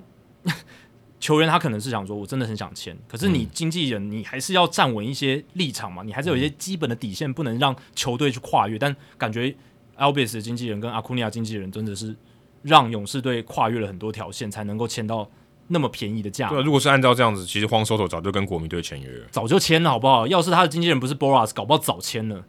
根本不会拖到现在。对，因为如果你还被看这交些，易，刚才我们讲这些勇士队这些年轻的球员被续约的、被延长合约签下来的，他们如果是跟荒收头一样的心态的话，他可能就留不住了。对啊，一定的。我觉我觉得他们经纪人如果是波拉斯的话，阿库尼亚跟那个奥比绝对不会被签对，下。而且 Acuna 跟 Riley 可能我觉得比较接近一点，就是他们还有机会可以挑战一个更大的合约。Harris 可能你说现在挑战一个大约有点太早，嗯，Albis 等级也没到那么好，他是明星球员，但他等级不到那个程度对。但 Riley 跟 Acuna Junior 是有可能成为顶级的球星的，对那个难度也很高。对啊他说我为什么要留在这里？ 我可以签个更好的合约，我可以赚更多。如果我对我自己有信心，我根本就像 Aaron Judge 一样，嗯对不对？我我有信心，我可以挑战更好的合约，我干嘛要迁就这个？对啊，我们来回顾一下 Albis，他签的是七年三千五百万美金，你没有听错一，年五百万，七年三千五百万，不是三亿五千万，是三千五百万美金。嗯阿库尼亚是八年一亿，三千五百万比 Scherzer 一年还少。对啊，呃这是是非常非常非常可怕的一个数字。然后阿库尼亚是八年一亿，这个以他的那个时候 prospect 程度，嗯还有他现在已经打出来成绩来看，真的都是一个非常离谱的价格，对啊。然后呃，Olsen 当然比较合理，因为 Olsen 已经打出了很多时机了不。过他有趣的是，他一个球都还没打就已经延长合约了，呃对，交易来马马马上上就签，这个也不容易，对，其实基本上有点像是就是签一个自由球员的概念，有点像对，，蛮类似。这些蛮类似结果是自由球员，只是他还付出了一些新秀的一些对代价。那 Olsen 是八年一亿六千八百万美金，然后 Riley 的话是十年两亿一千两百万美金。你如果认真去分析，其实这都算是很便宜，蛮蛮不错的合约啦，而且真的蛮不错的，考虑通膨其实都太便宜了。对啊。然后 Michael Harris 八年七千两百万美金，我去稍微看一下哦，就是他是买断了所有他的控制年份，就是底薪年还有薪资仲裁年都买下，然后还会买下两个自由球员年，在这个八年就是保证合约的期间了等。于那两年最重要的，啊对那两年最贵，不过今年有个变数哦，就是今年劳资协议有改嘛。然后如果你是在新人王票选排名前两名的话，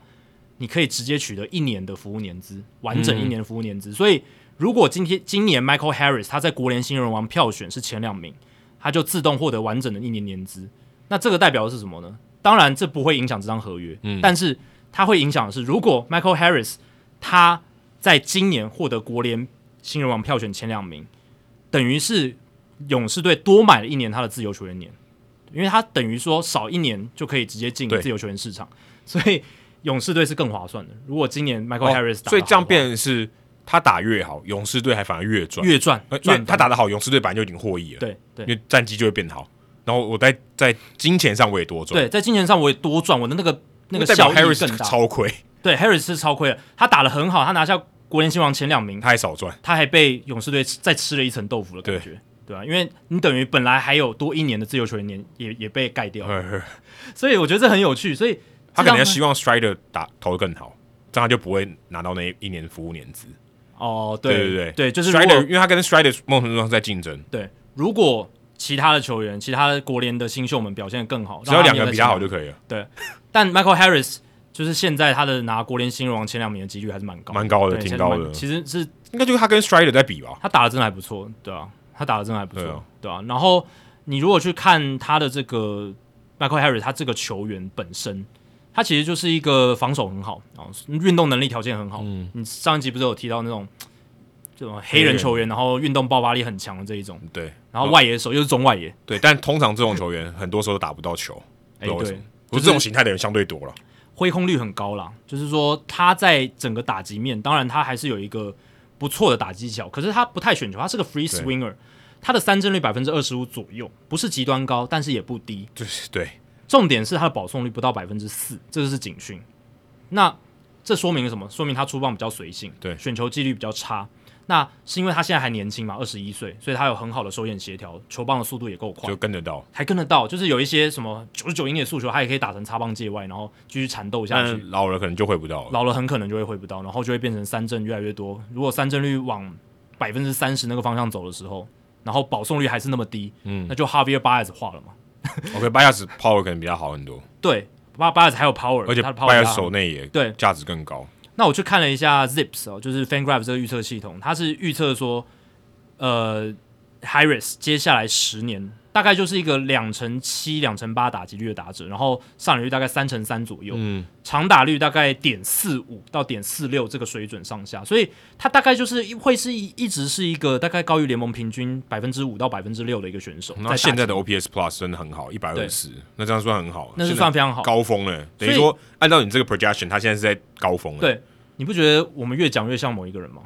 ？Jason Hayward 有点像。有点像啊，不因为，Hayward 防守应该比他更好。对，但他们都是防守好的外野这手。样不对，还有更像的，他们都勇士队的，对啊，我刚刚讲的就是这个啊，就是他们有很多共通点，都是黑人球员，很年轻上大联盟，嗯然后都是手中外野，呃，都是好的外野啦，然后二十出头岁，然后打第一季都打得很好。第一季都打得超好，可能是有可能是生涯年，然后也有一些三振的问题，嗯，然后当然 Hayward 可能保送选的比较多，没错，对，这个可能是 Harris 他要去未来也许累积经验去做调整的，但我觉得真的蛮蛮有一些相似点。然后 Zips 他是预测，呃，他他给这个 Harris 的合约的预估是八年一亿两千万美金，所以这样子来看的话，当然勇士队还是赚嗯了，这是当然，因为这么早去签这样子，所以就客观角度上来讲。这张合约如果 Harris 能够健健康康打完，就是不要出现一些呃非常大的一些伤病或者什么的话，呃，勇士队还应是该会蛮是赚一的，个蛮应赚的该蛮赚的。对，那对 Harris 本人来讲，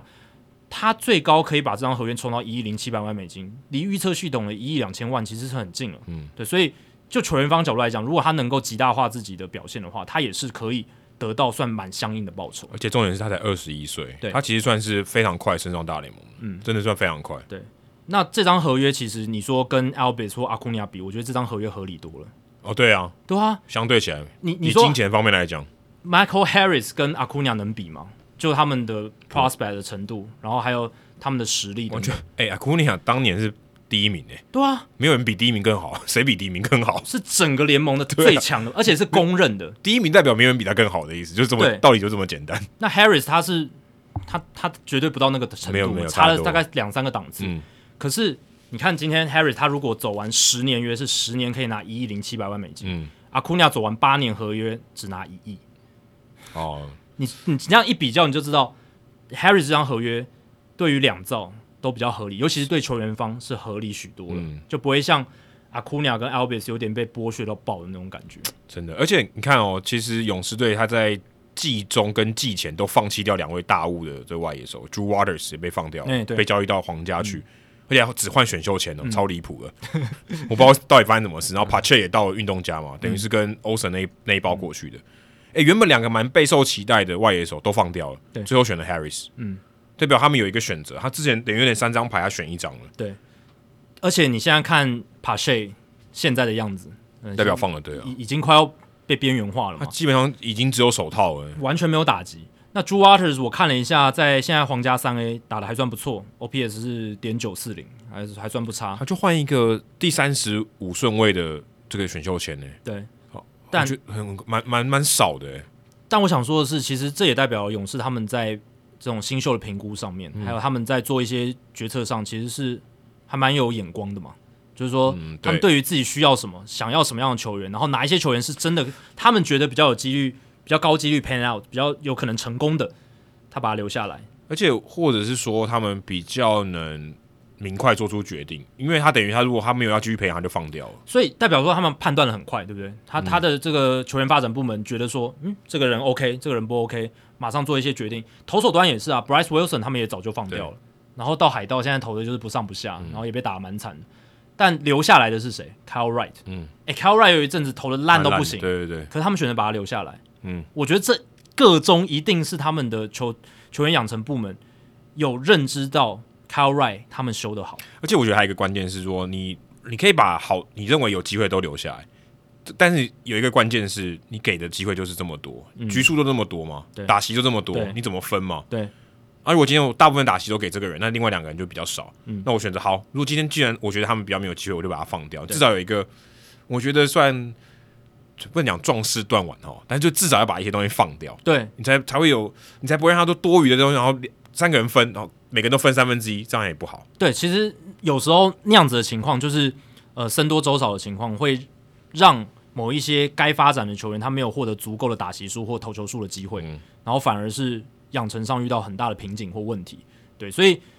就有点像嗯，就是砍掉一些过剩的部分嘛，就是你生产过剩，你有时候也要砍掉才是啊而且最你好可以的拿去效益换啦，你可对以啊你可以给别人，别人把它当宝啊。生产过剩，剩余价值在别人的眼中是更好的价值，那你嗯做兑换，然后再截长补短嘛，你再补一些你可能更需要的农场的部分，对，这是交易的真谛。对，就是勇士队这几年发挥的真的很不错，但我我们也不是一一一味的吹捧勇士队，因为他们也有失败的。你看看今年的 Ian Anderson 嗯，那现在被丢回上 A 已经了，被丢回三 A 了，防御率五，对不重对？点是还可以丢回上 A 啊，对， 他还很年轻。而且还就你还可以丢回，他至少选择权还有啊。对啊，你如果不能丢，你就只能只能 DFA 了。但 Anderson 就是一个勇士队好像没有养好的一个案例，因为前两年开嗯高嘛，就是他上来之后投的非常好，对，尤其在季后赛，对，高张力情境他也 handle 得了。可是今年真的是跌到一个低谷，那不知道未来修不修好。但是通常这种开高走低的这种生涯走势不太乐观了、哎通不太乐观可是通常一定要开相对高才有办法打架第二年的。如果你开一开就很低，其实你很难打到第二年。对，但我我说的那个但你就很快就你会很快就没有了。他的高是那种马上到冲到全联盟很好的这种等级的投手。我可能想说的是，就是你如果上来比较一般般，就是你至少站住了一个席次，然后哦那也哦慢慢再往上进步这一种。那可能大家给你的期待比较多了，就让你对让你可以练了。对对对对对，不然就是通说常如果一个哎、诶上来丢个十场没有表现，就几乎就一辈子蹲在小联盟了，很多这种啊，是是没是有再也很多再也的都没有机会了。对，但唉有非常多人，他一开始投了普通，但他还是有个位置，慢慢投出嗯来。慢慢投出来，看球队的状态。对，那 Kyle Wright 现在看起来就像 Young Anderson 的一个完全光谱另一个极端，就一开始哦倒很倒烂，过来。慢慢往变好不过变好。开外，我觉得就是像我刚才讲的，你可能一开始他真的要给他足够的耐心，对啊你要给他练了、啊。要让他犯错跌倒的机会，他才知道怎么去修嘛，对不对？嗯他可能本来成功在小联盟成功的方式，只能在小联盟成功。上到大联盟之后，那一套不管用，但是勇士队给他这段跌倒的时间，让他去做修正、去改进。嗯那现在他终于能在大联盟成功，而且变成诶数一数二的强投了，真的是很强啊！但轮轮值最重要的投手之一就是 Kyle Wright，还有 Max Free，, 啊 Max Fried 然后现在索罗卡好像快回来了，对啊，索罗卡要快回来，现在对勇士队来讲，后市真的是非常看涨，真的是一个呃今不只是今年，他们其实到甚至到二零三零年，其实搞不好都是一个勇士强权。所以我们以后可能看到国东就是大都会跟勇士那边两个一直在拼来拼去。我我就在我笔记里面写下一个西道奇东勇士，就是我觉得勇勇士士是感觉更有钱呢、对我觉得当然玩法还有点不太一样。可是他们都会建立一个王朝的概念，就是对啊长期的强盛的感觉，嗯对啊，我觉得当然勇士队不管是市场规模或者他们呃老板有钱的程度，不能跟道奇来比，嗯、但是勇士靠着他们这种精明的操作手段 a n d w s 操盘之后尤其如此，他们现在已经是算是铺好了一个很好的毯子，对，就往往前走，一路到二零三零年。我倒觉得，刚像我刚才讲，我是我应该说，他们两队都有找出自己的一种舰队的道这种哲学或道理。对啊，就虽然不是一样，但他们有一种他们觉得这个诶，或者大家认认同的一种方式。对，然后执行上也要做得到，就是对球员养成体系要做得出但来。他们比较不像说那种重建的那种循环，他们重没有建重建的循环就讲说，好，我就打掉重练，然后我们拼一个选秀，然后把这些东西养好，我们五年后再来嗯的这种感觉。他们两队都不是走这种路线，勇士队上一次做这件事是五六年前的事情，但接下来我觉得他们应该不用做这件事就情，是他们们以可以保持强盛。对，就是我我不要再踏入那个循环里面，对我没有什么重建、衰退、高潮、低潮了。我不要这样子一个高低起伏的循环，我要一直维持在上面。那可能会有一个小小的跌宕，但那个跌宕是因为我小联盟的养成正在圈绕这些年轻球员出来，他还要一些时间。但我就是靠我的球员养成底气，把我的战绩一直撑在 maybe 八十五胜以上，就是一直撑在那个上就面。跟杨基一样，其对实杨基是被最我觉得最被低估的。对，洋基、光芒、道奇这些球队，太空人都是这样子的。哦，不过太空人之前跌得很惨啊对对，但但这几年其实他们概念跟勇士蛮像，勇士也是在差不多一四一五年那时候跌得很嗯惨嘛，然后慢慢往上爬。但接下来他们就会一直走很久。你说太空人未来两三年也不会烂啊，嗯，然后不会了他们已经强好几年了吧？一六年强到现在了，嗯你可以说太空人从一五年就开始强，强到现在了，对不对？他们没有跌到下一个，像皇家队一五年拿了，诶，是一五年夺冠嘛？一五年夺冠之后就马上跌入一对啊个是嗯重建循环的谷底，没有。你看太空人队到现在一直都是维持在我想强盛，费城人也是啊，夺冠以后就掉下去了。对费城也是夺冠就掉下去，但我觉得勇士或者是道奇这种球队，他们就是会一直往前走，而且走的蛮长。因为像 Jeff Passan 他不是就整理一个表吗？就是就球队有控制权的年份来讲，Riley 可以到二零三二年，Harris 二零三二年，Olsen 二零三零年，Acuna 二零二八年，对不对？然后他们勇士队还有另一个新秀叫 Von Grissom，嗯，最近刚上大联盟，最近刚上大联盟，打的也是非常好也。是拜奥比受伤所赐啊，对，不然没有机会上来。但其实 Grissom 他在小联盟的数据全部都非常好，嗯我稍微看了一下，他都没有低潮过，然后上来之后也打得很好。当然 BABIP 场内球安打率很高，有一点运气值，可是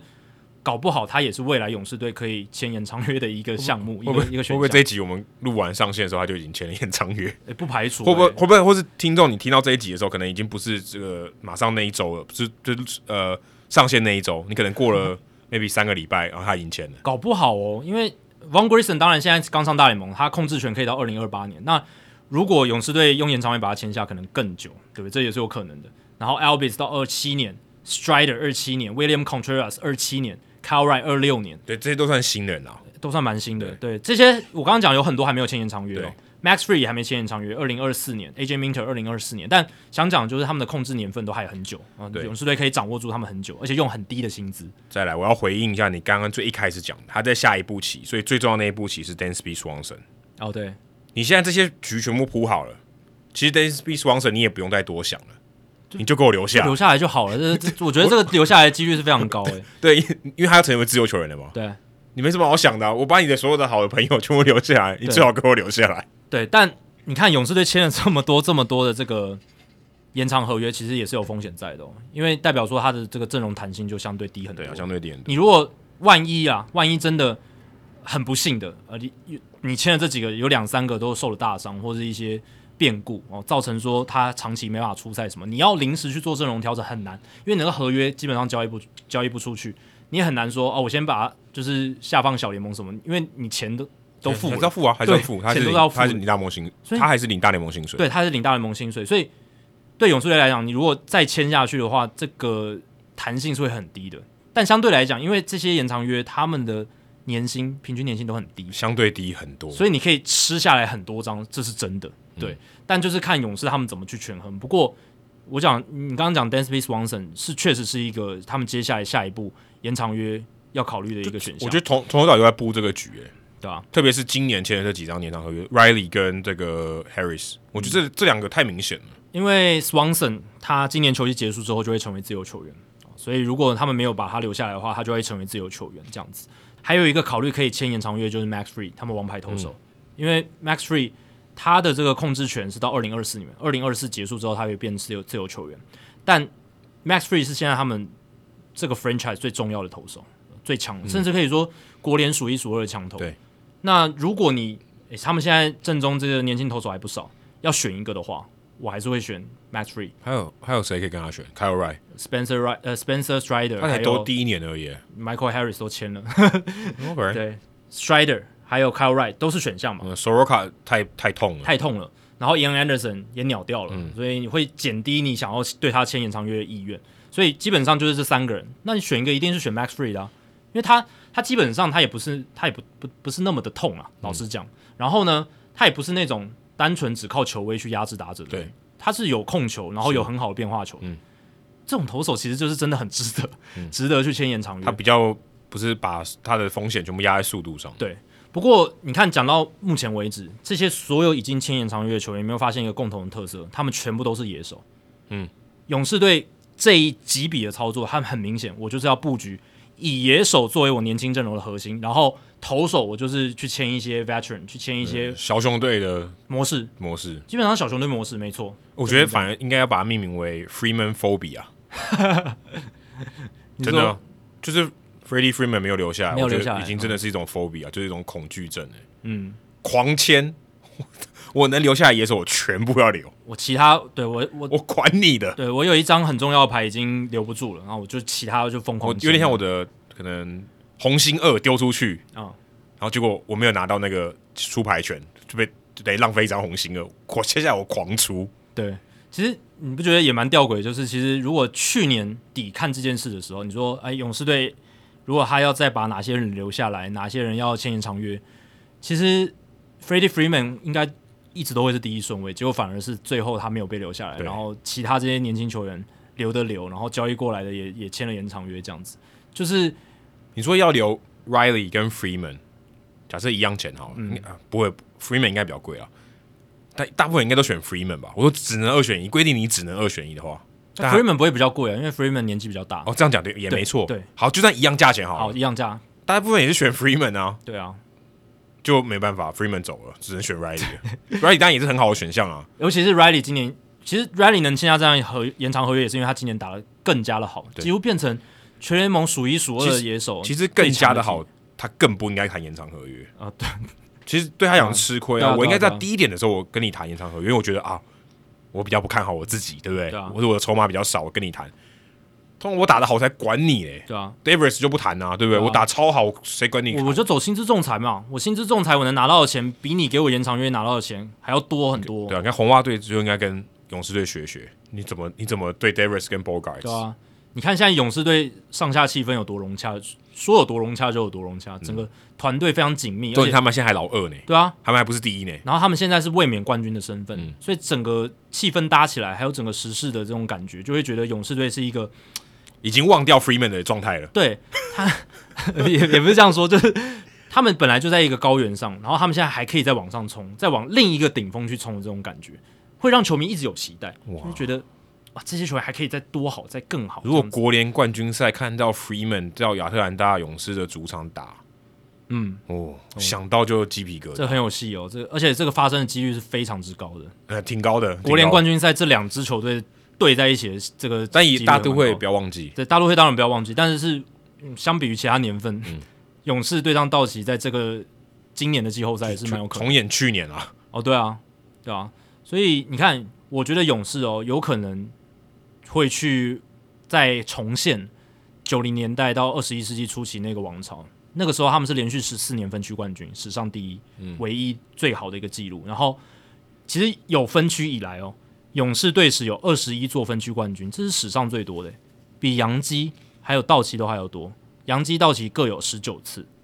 所以分区冠军王其实是勇士队。我觉得接下来当然大都会现在也起来了嘛，他们会会是勇士队的一个很强的敌手。不过、嗯接下来这几年，勇士队应该年年都会有机会来问鼎国联东区的冠军，对哦，所以其实对于马林鱼跟费城来讲，哦蛮蛮惨的，很惨，国民更惨。有点生不逢。国民还好，国民他就他们有那么那么拼啊。可是他他接下来就是重建，哎，马林鱼谷底原本想想说我要冲破天际了，就天挡在那里，对啦，你要这样讲也是，我哦就觉是得他比较衰吧，就是他有想拼的意愿，对啊，可哦然是后结果然后拼完全拼不上去，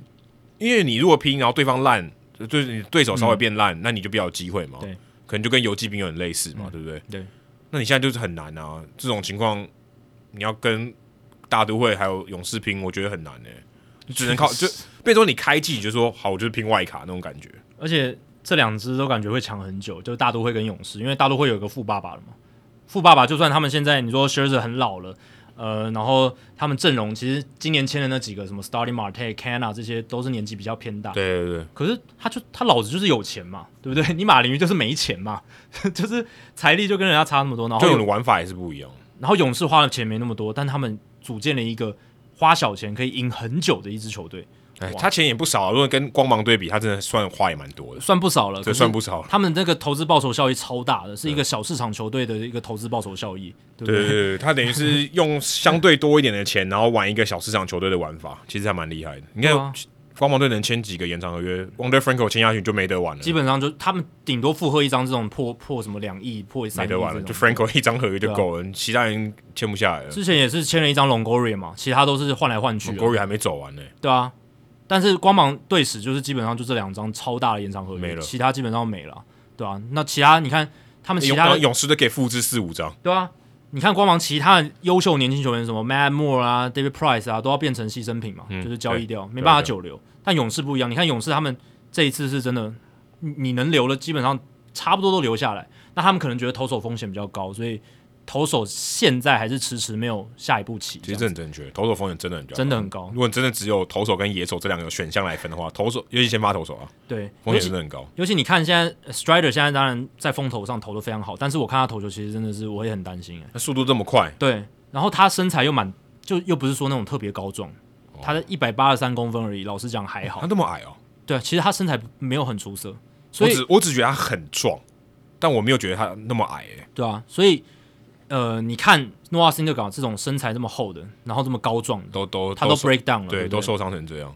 你看 Strider 他的投球方式，其实基本上就是也是九九英里嘛，一百英里火球狂狂吹，然后很好的滑球。但以他这样的身材，我自己是觉得会觉得有点怕怕，所以嗯，比起，所以我才会刚刚讲嘛，那三个投手 Strider、Right、Free，我一定是签 Free，嗯，因为相对起来看起来长久性，他可以比较耐操一点。对，而且 Free 已经证明自己很多年了，嗯，对啊这倒是真的。真的哎、说到很多年，不知道大家知不知道，二零一二年到二零一六年，美联最强球队是哪一支？二零一二到二零一六嗯，是精英队，战绩最好的嘛，对比洋基队还强，对啊，这个其实是一个蛮蛮适合当冷知识的题目，很难，很难，真的嗯很难，因为他够们冷那那那那几年，哎、其实也就刚好陈伟英在那几年、欸，啊，对啊，对精啊英队超强，哎、对啊不能讲讲，我觉得也没有到超强，但是他们战绩相对稳定啊，应该这样讲，对啦，对啦，但其实也算是一个很不错的很球强队队，，很是强，队了，是强队没错，但是是嗯强队不是怎么联盟顶级球队，没有到这种程度，就没有到现在道奇这种程度了。对，但是就是他们很稳定，尤其在那五年内非常稳定，全美联战绩最佳。可是到了 二零一七年开始到二零二一年，一样是五个球季，全联盟最烂，全大联盟最烂。这就是我们刚刚讲的，勇士跟道奇现在都可以避免掉这种彻底重建的这种循环了，他们已经都可以去省掉这些东所以西。其实你要讲的是重建必非必要的，对啊，我们之前常讲说，哎，对，就是每一支球队它都会有一些循环嘛，就是一定会有呃高起来的循环，然后到低下去的循环，就是会有一些重建期什么，因为大联盟的 CBA 劳资协有这样的一些规则在嘛，让让你必须哦，对对对。强了一阵时间之后，你有些人势必会成为自由球员，然后势必要做一些交易没。有，这因为因为选秀对最烂的球队是第一顺位嘛，这这是为了要平衡，但这几年为什么勇士、光芒啊、太空人啊、道奇他们可以打破这有一算有一点打破，当然还是有一些低谷，稍微有一点低谷的时候，但是没有那么低。为什么？是因为他们球员养成体系好，他们不断的输出好的年轻球员。可是精英队前一段二零一二到二零一六，他们不是这样子的队伍，嗯他们就是那个时候强，可是他们小联盟农场已经烂掉了，嗯那个时候一直往下烂，往下烂，往下烂，等到二零一七年，他们的本来好的那些球员，呃，年纪到的到了，然留不后住了，要成为自由球员，成为自由球员了，留不住了，马查都留不住了，哎、对，然后就整个就整个一连串就一起崩掉了嘛，因为你没有年轻的球员跟着上来，嗯所以就直接崩掉这样子。就等于选择重建了，就是养分不够了嘛，对哦就只好哭掉了。上面干掉，下面土土里面也干掉，那你没办法，你就是要整个地挖起来，所以换换一批土。唯一可能比较让你觉得舒服一点，就是他们拿到冠军，就像皇家队这种，哎、对对对，至少觉得好有个慰藉，但精英队没有，或是像马林鱼嘛，之前拿到冠军，对有个慰藉，好好像还可以。觉得至少舒服一点。因为说真的，如果让他们选，说你要强盛十年，然后都没有拿冠军，还是你强个一年拿冠军，我想大部分应该选后者。对，就好，因为我有过就比较重要。小熊队某种程度上，当然小熊队没有很快在冠军之后就跌落谷底，可是他某种程度上也是嘛他，现在已经到快要往真的往下了。对他们正在下探当中，对啊。但精英队是他们最多那那五年内就只最多就到美联冠军系列赛，而且那一年二零一四年在美联冠军系列赛是被皇家队横扫，嗯，所以这是一个令人不满意的结果。那一段强盛的时间，就嗯，对，强的够久，五年哎也不够，也不算够久，但是最后的结果是不好，就是他没有对啊拿一个冠军回家。而且精英队冠军荒也蛮久了哦，他们上一次冠军是一九八三年，呃，对，民国七十二年，呃还不在 Camden Yards，还 Camden 亚还还还见不着一个沙子嘞，对， 对，所以也也也也也蛮长一段时间了。所以他们其实应该已经可以迎接来曙光了。感嗯觉如果你最近开始看，有注意到精英队的话，你应该会发现这是一支蛮有趣的球队，可能有点像去年的老虎队。对，其实蛮多球队像去年的老虎你队，这样讲，对啊，因为就是其实因为有很多球队都在重建中，然后慢慢往上升嘛。那对他战绩真的有明显进步的那一年，就会是我们所谓的去年的那一年老虎那种感觉。会让你觉得充满期待，或者是明年会不会更好？对，像二零一五年的太空人也是这样子，哦，对，刚走出低谷，而且那一年他们战绩进步非常多，嗯这种概念。对然后年轻的球员开始慢慢养成，慢慢开始上大联盟， ，core 出来了，嗯那个年轻阵容核心已经出来了。对，然后肥肉消除了，核心已经出来了。就像你讲，让球迷群看到曙光，总算走出那个山重建山洞的那种感觉。对，因为太空人、老虎跟精英真的，哇，那个隧道很长哎、而且挖的很深哦，就是他们可能挖到那个马里亚纳海沟里面，然后再再走哦，上来、我以为是像雪山隧道这种隧道，你是往下挖我的。对，我是挖往下挖，然后再往上。哦，我以为是一个黑暗的尽头，呃，对对对，终于看到这个光线了。嗯，对，因为你往下挖是看不到光光线的吧？往完全没有光线啊，因为就那就就是那么暗嘛，对不对？哦那你要往下挖是挖到地心才有光线。哎、至少精英队在七月二号以来是打出全美联最佳成绩哎、哎、这个真的很不简单哎、我看了一下，七月二号是二十七胜十四败嘛，对精英队，可是水手二十八胜十三败，其实也应该是一样哈，差不多啦，但水手是好胜一率点点差胜率差一点吧？是好好一点点，对，胜胜率水手是六成八三、嗯然后精英是六成五九，哦，哎、那这个 Petriello 写错了吗？应该是他写错了。哦，OK 对对对，因为七月二号的战绩应该是水手，七月一号、二号以后的战绩是水手最好，但他的 point 就就是都大家都知道，就是精英队在那之后的战绩是非常好的。对，而且你看哦，Ellie Rushman 他在五月二十一号出登板到现在，他们这个原本得失分差原本是负三十二，在他、嗯在他上来之前是负三十二，在他上来以后变正三十八，嗯，哦这个非常夸张，六十分的差距，对不对？七十十分对啊， 70分七十来回对70分加的差距来回加起来七十分。就一个，哎、不能说他就他一个人，可是他一个人那个分水岭很明显，对，当然你说那个时候精英队负三十几分，其实也没有到真的很烂，很烂啊其实没有到很烂对，真真的已经有进步了。其实没有 Rushman 的时候就已经有进步了，但是 Rushman 上来之后，当然你不会说全部都是他一个人功劳，可是他上来之后，他个人的贡献，还有他对于其他队友的一个提士气的提振，我觉得是有的，因为。我们讲讲这种士气提振很悬，对不对？但是你试想你自己是哦精英队的球员，然后你本来就是跟这些球员打，跟去年可能战绩很烂的时候这些球员一起打，嗯，可是现在球团最重视的一个大物新秀上来了，嗯，你就代表说球队他们开始对这支球队有一些不同的想法，救世主来了，对啊我愿意让这个我小联盟最好的球员上来帮助你们了。嗯，那我身为这个团队的成员，我会不会更卖力？会不会更想拼？会不会因为是一个新生的力量，而且它代表的是一个球队对球团对于这支球队投下一个信任票，就是诶，我差不多要走出重建了，我才会扣上来嘛，不然我就让他在小联盟熬嘛。所以他把这个大物新秀二零一九年选秀的状元扣上来，那我身为一个精英队的成员，再加上其他一些年轻的球员也是上来，然后有投出好的表现，在这样的情况下，会打得更更带劲儿吧？应该这样都讲。嗯超过红袜嘞、我觉得很离谱、对啊哎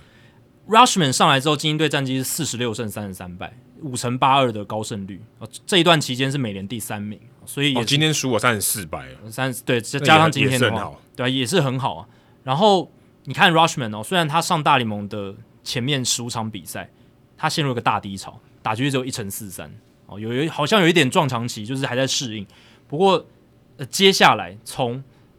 六月十号到八月二十号这段期间，他的打击率是两成九二，OPS 点九三六，变成了一个全联盟数一数二的新秀打者，啊嗯，非常强。从 OPS 点四二，然后上升到 OPS 点九三六，这是非常非常夸张而的一个且数据。这段期间球队的这个 OPS Plus 原本是八十四，嗯，在他还没上来之前，八十四就是低于全联盟平均百分之十六。对，他上来以后变成一百零五，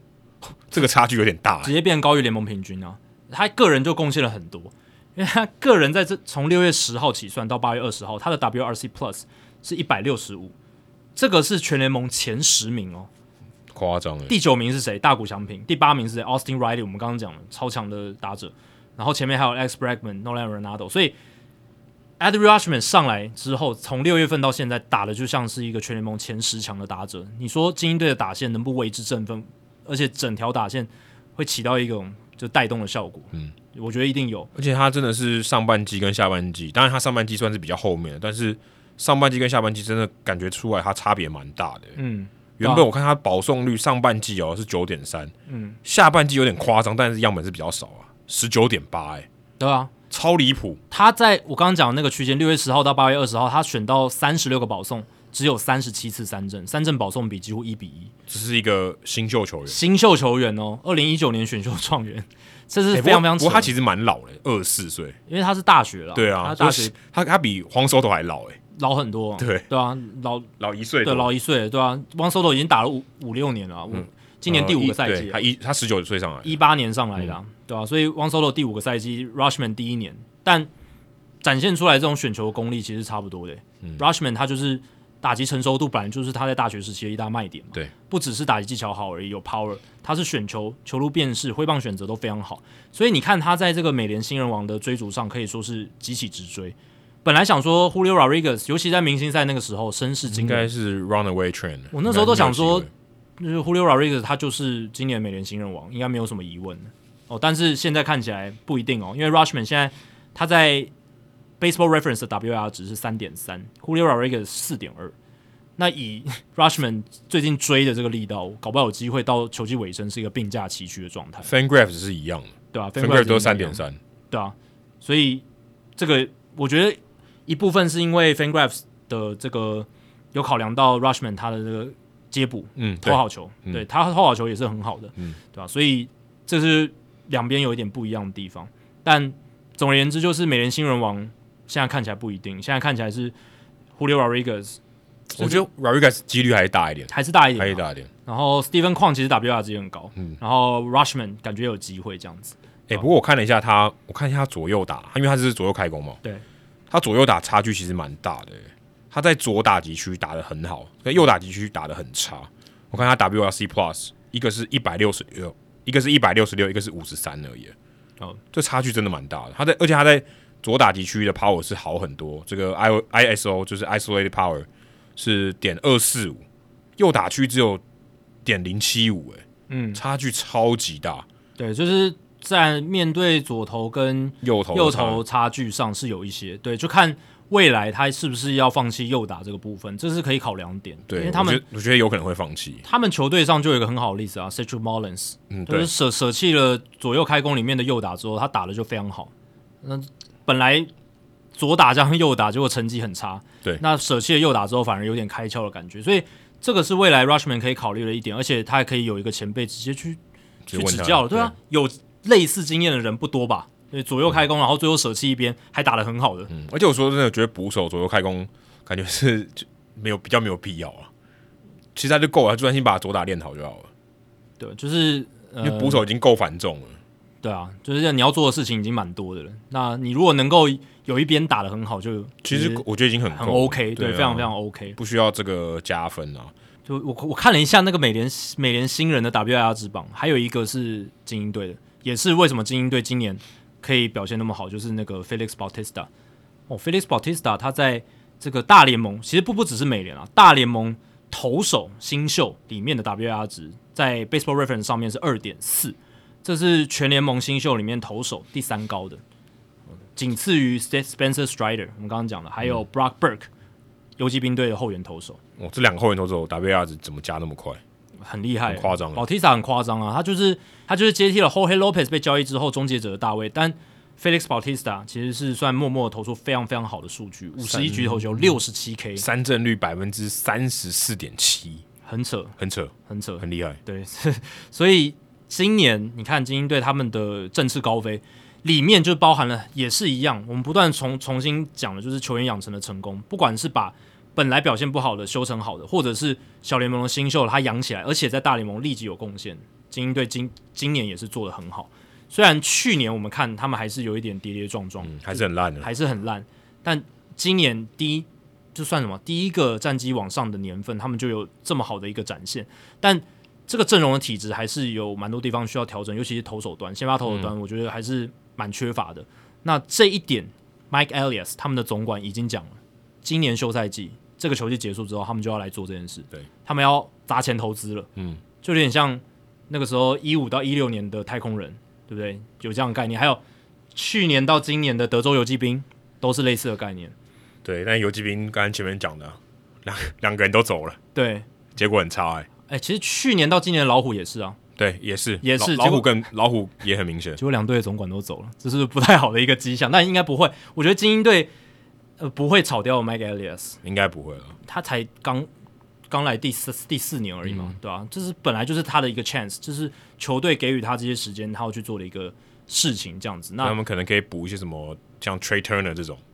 对，野手端可以补像 Trey Turner 这种，投手端当然要补，我觉得一到两个大投手，嗯，我一觉得定这是要，基本一定盘要。这是一定要而，且现在他应该可以吸引蛮多投手，因为一定可以因。为外野往后退了，哦，对，这是意大利多，就是左外野那个墙往后退这件事情，是让直接让精英队从一个投手的地域变成几乎快有点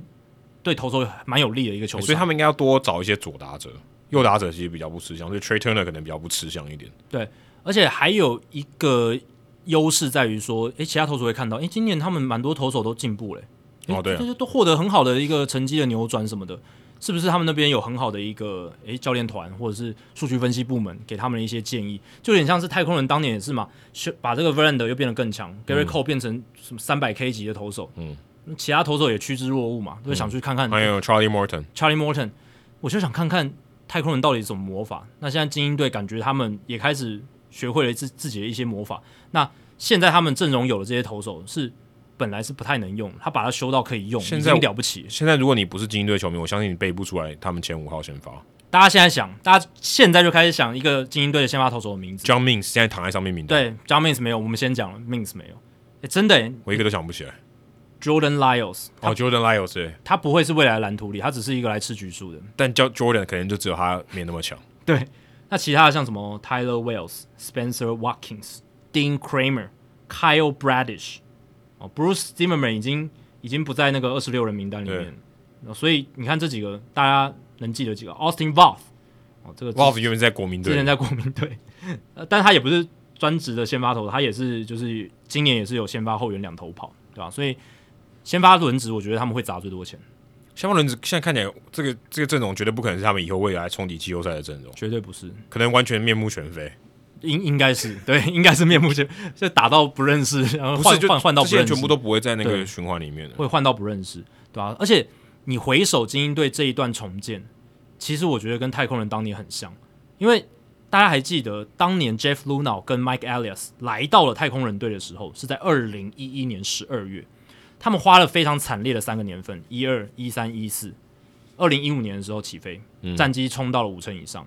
我我记我记得那年还有打外卡，对不对？我记得那一年第一第一次就打到外卡。然后呢，精英队 Mike Elias 他是在二零一八年十一月来入主精英队，嗯经历了二零一九、二零二零、二零二一三个非常惨的年份，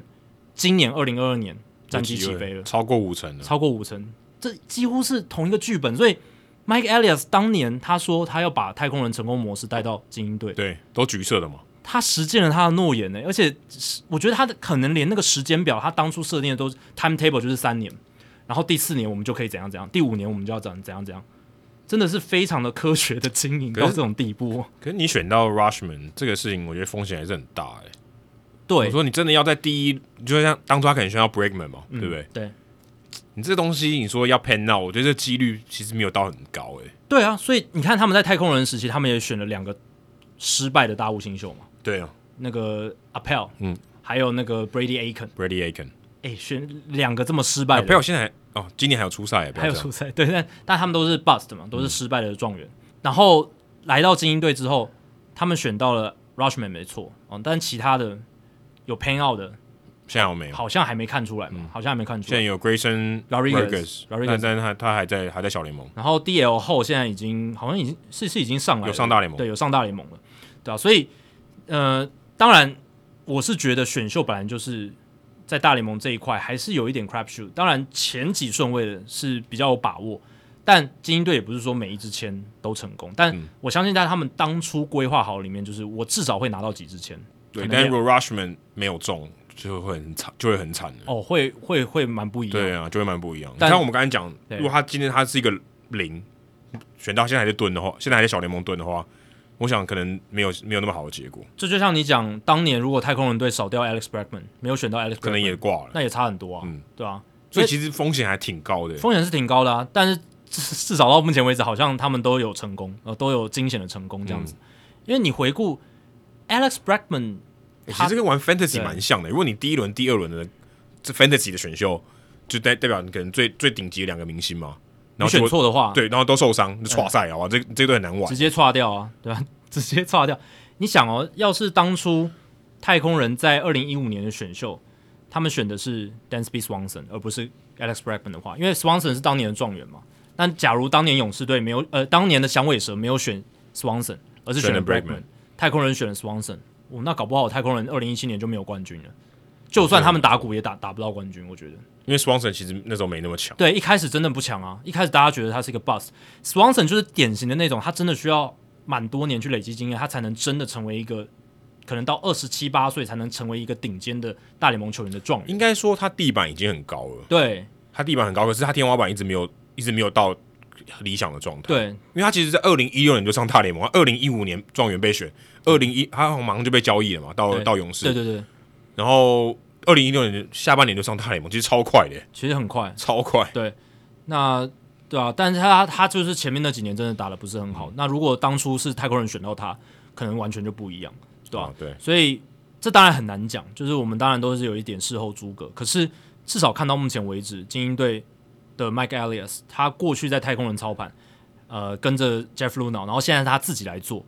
感觉他是有继承了这个 Luna 的遗志， 而且到目前为止，呃，当然是没有再去敲锣打鼓了，可是至少现在照他们之前的舰队模式、球员养成系统，然后还有就是选秀，再加上交易什么的，未来他们接下来应该会有一些交易，加上自由球员签约补强，感觉现在是一个 right track 上面，然后接下来就看他们这个休赛季能不能再让球队往上冲了。就像 Daniels 听到你刚才讲那段话，应该会蛮想笑的，因为他可能在去年也是这么想的。对，他可能想说：“哎、我我们现在很有机会要大干一票，我生涯第二高峰要来了。其实他们也大干一票了，对不”啊对啊，就他已经大干一票，说我们要大干一票，就过了大干一票以后，发现，哎呦，我的位置居然被拔掉了。对啊，但是现在精英还没有，就是他们大干不知道怎么怎么干嘛，对不对？还还不知道。他们肯定会大干一票，哦一一这这个总管已经话话都讲出去了，而且应该也是获得老板的同意。啊会不会明年再过五十二集，然后我们再来的时候，Mark Ellis 讨论是 Mark Ellis 被拔掉？不会， 我百分之百确定不会。对，因为 Daniels 不跟 Elias 的处境差蛮多的，嗯一个已经待了十七年，一个是刚来，而且刚来第一波的重建，你一定老板群也要给他机给会他一点机会不然不然你没意义，你找他来干嘛？对，哦对啊所以老屁股比较容易被被被裁掉。嗯，这也不一定哦，对吧、老屁股对啊也不一定，但就是 Ray Davis 这个老板可能真的就是比较阴晴不定吧，他的性格比较难难以猜测，所以造成了这个结果。嗯，对，那呃，精英队的老板群比较不一样哦。精英队的这个 Angelos 家族，他们就是你看他们过去用人的方式，就是一用就用很久啊。嗯，他我们还不太搞出家庭纠纷，对啊他们现在是有一些家庭纠纷， 但至少在这个现在的情况底下，我是觉得 Elias 应该还是可以有个两到三年给他看这未来这两三年是关键。嗯，精英队如果没有打进季后赛，他应该误杀帽不保。可是精英队有打进季后赛，甚至打了很很久的话，他又会是被誉为啊，就是在成功复制一个诶、太空人成功模式的总管这样子。第二个 absent，诶、有有有点像这嗯，就成功两次嘛。成功两次，对啊。那 Avila 跟 Daniel 就成功一次，第二次要来的时候就没了。而且甚至 Avila 跟 Avila 是没有，他甚至连把球队带进哦季后赛都没有。其实这样讲也没错对，他跟 Dombrowski 的时候有一起，对，我觉得比较像，你看像这个，你刚刚讲 Daniels， Daniels 也没有把球队打进世界大赛冠军啊，打打到世界大赛冠军没有。哦，就就可是哎、打到世界大赛已经，我觉得已经成功一半了啊，对，但 Epstein、Elias 跟 Luna 他们都是拿过冠军，拿过冠军，对我啊觉得这 Epstein 已这还经还是有已经差别两。次冠军，哎、对啊，我觉得这还是有差别，对吧、啊而且你说 Luna Luna 他在去太空人之前是在红雀，红雀是二零一一年总冠军，嗯，他他的那个成功的模式跟经验那没有是看更多的对，他就没工作啊，对啊，但就是走走到一些邪门歪道。对 啊，没现在没工作，而且最最好笑的是，其实那些敲锣打鼓对他们实质战绩的帮助还没有那么大，这是但没最办法，就错就错这是了，最蠢的地方就是错了就错最这是了。最蠢的地方。嗯，说到蠢，Jackie 可能也觉得原本守护者蛮蠢，嗯，邪恶，当初哎、他们把林多尔、呃交易出去的时候，大家可能就是觉得他们蠢嘛，就是、哎，现在事后看其实蛮强的好哦，了，其实也没有蠢啦。其实当初他们做那个交易，对他们来讲也是非常合理的。哦，就理性角度来讲，他们没有钱嘛，也留不住林多尔，那你势必要把他的剩余价值榨干。，对，可重点就是榨干这个结果，其实对他们来讲，他们真的赚，目前看起来是蛮赚爆，他们现在是赚爆。而且我觉得这笔交易对两方都非常成功。大都会换到谁？林多尔跟 Carrasco。对诶 c a r r a s c o 今年贡献也不错，虽然他有受现伤，在手上好像什么侧侧斜腹肌受伤，但他在场上投球的时候是不是一个好投手？是是。领舵尔虽然第一年打的有点闷，可是他其实还是一个 above average 的打者，就是还是高于联盟平均。今年他回到明明星级领舵尔是身手了，手背很好，手背也很好。那守护者队换到了 Ame Rosario 跟 Andres Jimenez，两个是队上 WR 值数一数二高的欸、而且是中线，对啊，Andres Jimenez 在 Baseball Reference WR 值超过五，Ame Rosario 超过三，都是他们全他们整队里面 WR 值超高的选手。嗯而且又是就是你刚刚讲中线，就防守价值超高。而且重点还有一个都非常年轻，然后你哦非跟常林年轻多尔比，我瞬间少了五岁，对，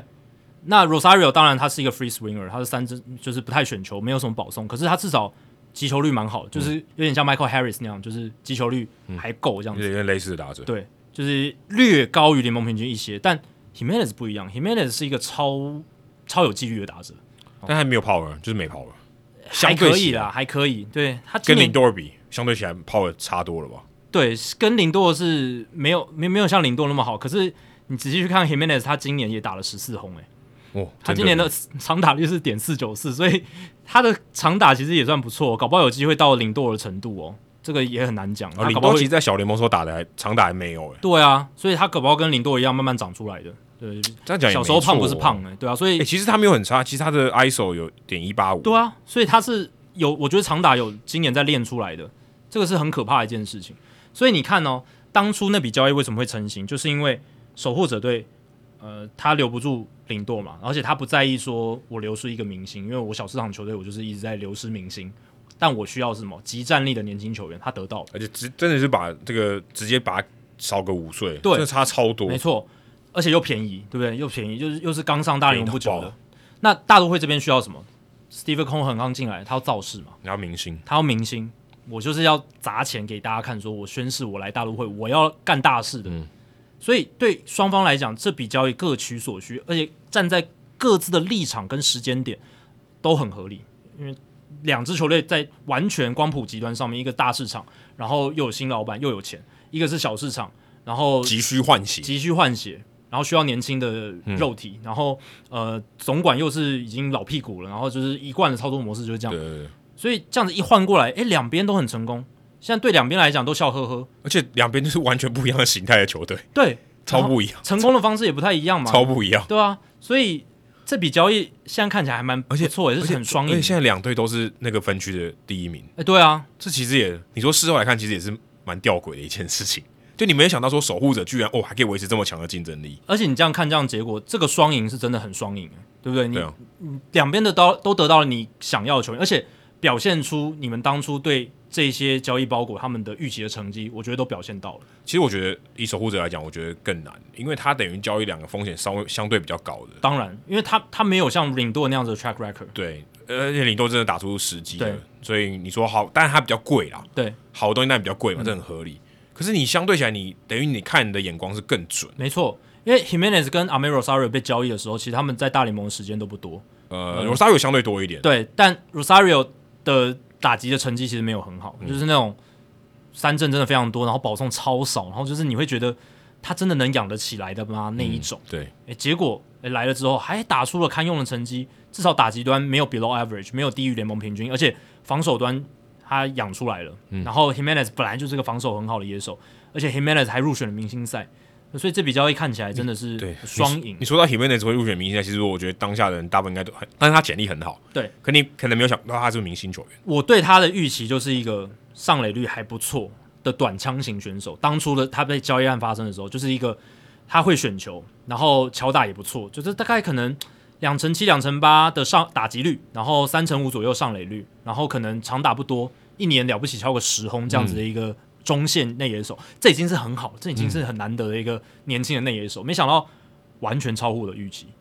完全真真的是完全超乎我的预期，他今年 OPS Plus 一百四十九，哎，一百四十九，哎，夸张哦，很夸张哎， 很扯哎、而且他盗垒十五次盗垒成功，只有两次失败，他的跑垒也非常好，判断非常好，他的各项数据打跑手都是顶尖，所以他现在 WR 值 Baseball Reference 是五点二，哎、我刚刚看了一下 Himenez 的被三振率是三二十点五，Rosario 嗯是十五点一，耶，对，他是 Free Swinger 没错，但是 Rosario 他的那个 contact 是很高的，他就是他就是那种像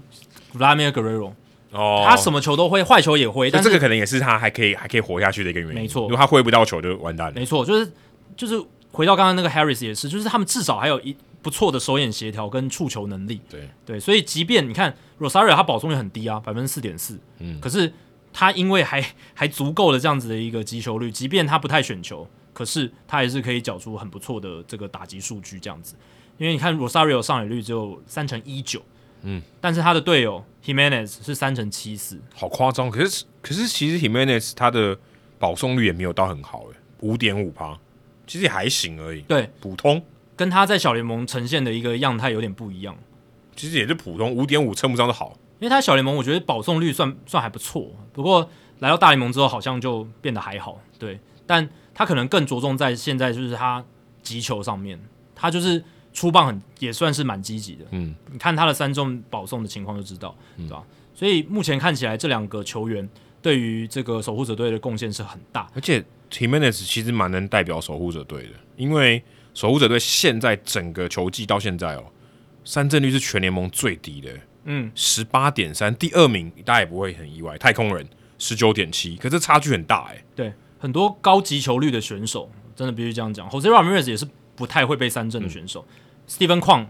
著名的不容易被三振的选手，他就是基本上靠不容易三振来生矿应存。该是守护者队最极端的，对啊，然后 Miles Straw 也不太容易被三振，而且保送也选了很多。他们都基本上守护者对现在的舰队的野手端的方针，就是找了一大群不太会被三振，而且保送选选的还不算少的一些球员，嗯，我看 Contact Ray 就是在 FanGraph 上面八十一点零，对啊，是唯一所有三十支球队里面唯一超过百分之八十。对，所以他们这些球员的打击现在都蛮类似，就是击球率很高，然后不太容易被三振，基然本上后就掌握这两个要 Power 点， Power 可有可无，普普的，普对普的。真的是普普。我看 WRC Plus 一百，真的很普通。对啊，就很普通啊，因为像 Miles Straw、Stephen Kwan 完全没有 power 嘛，然后 Josh Naylor 是一垒手，但他的 power 也是很以一垒手来讲算蛮弱的。嗯但关键就在于这些选手他的上垒能力有发挥出来，他不想要去花大钱去买 power，因为现在 power 在市场上，尤其是这两年，因为球变得比较不谈了，可能 power 的这个价值会变高，因为对，照理来讲应该物以变高，稀为贵嘛，对，啊，因为你本来二零一九年满天都全垒打，可能全垒打的好手很好找。二十轰随便刀都有。但这两年很难找 power hitter 了啦，哦就是你的 power 就是能够单季三十轰的打者变得很少了啦，啊守护者一个都没有，一个都没有啊，差差差远了。只有 Jose Ramirez 有这个机会嘛，对对啊，但他们不需要，他们就是我就是击球强，我就是呃在球变比较不弹的情况下，我争取我的上垒，然后我增加我的击球率，然后我打平，把球打强打平，还是可以收到一个还不错的效果，这这样个让我想到我们之前聊到圣路易红雀队耶，也蛮就是你对就是你看到一个球队，他有点真的就是逆趋势在在做这件事情的，嗯，然后他们取得一个成功，他们唯一红雀跟守护者差别就在于红雀找到了两个明星嘛，对 a r o n a d o 跟 Goldschmidt，其他的人其实跟守护者队养出来都蛮像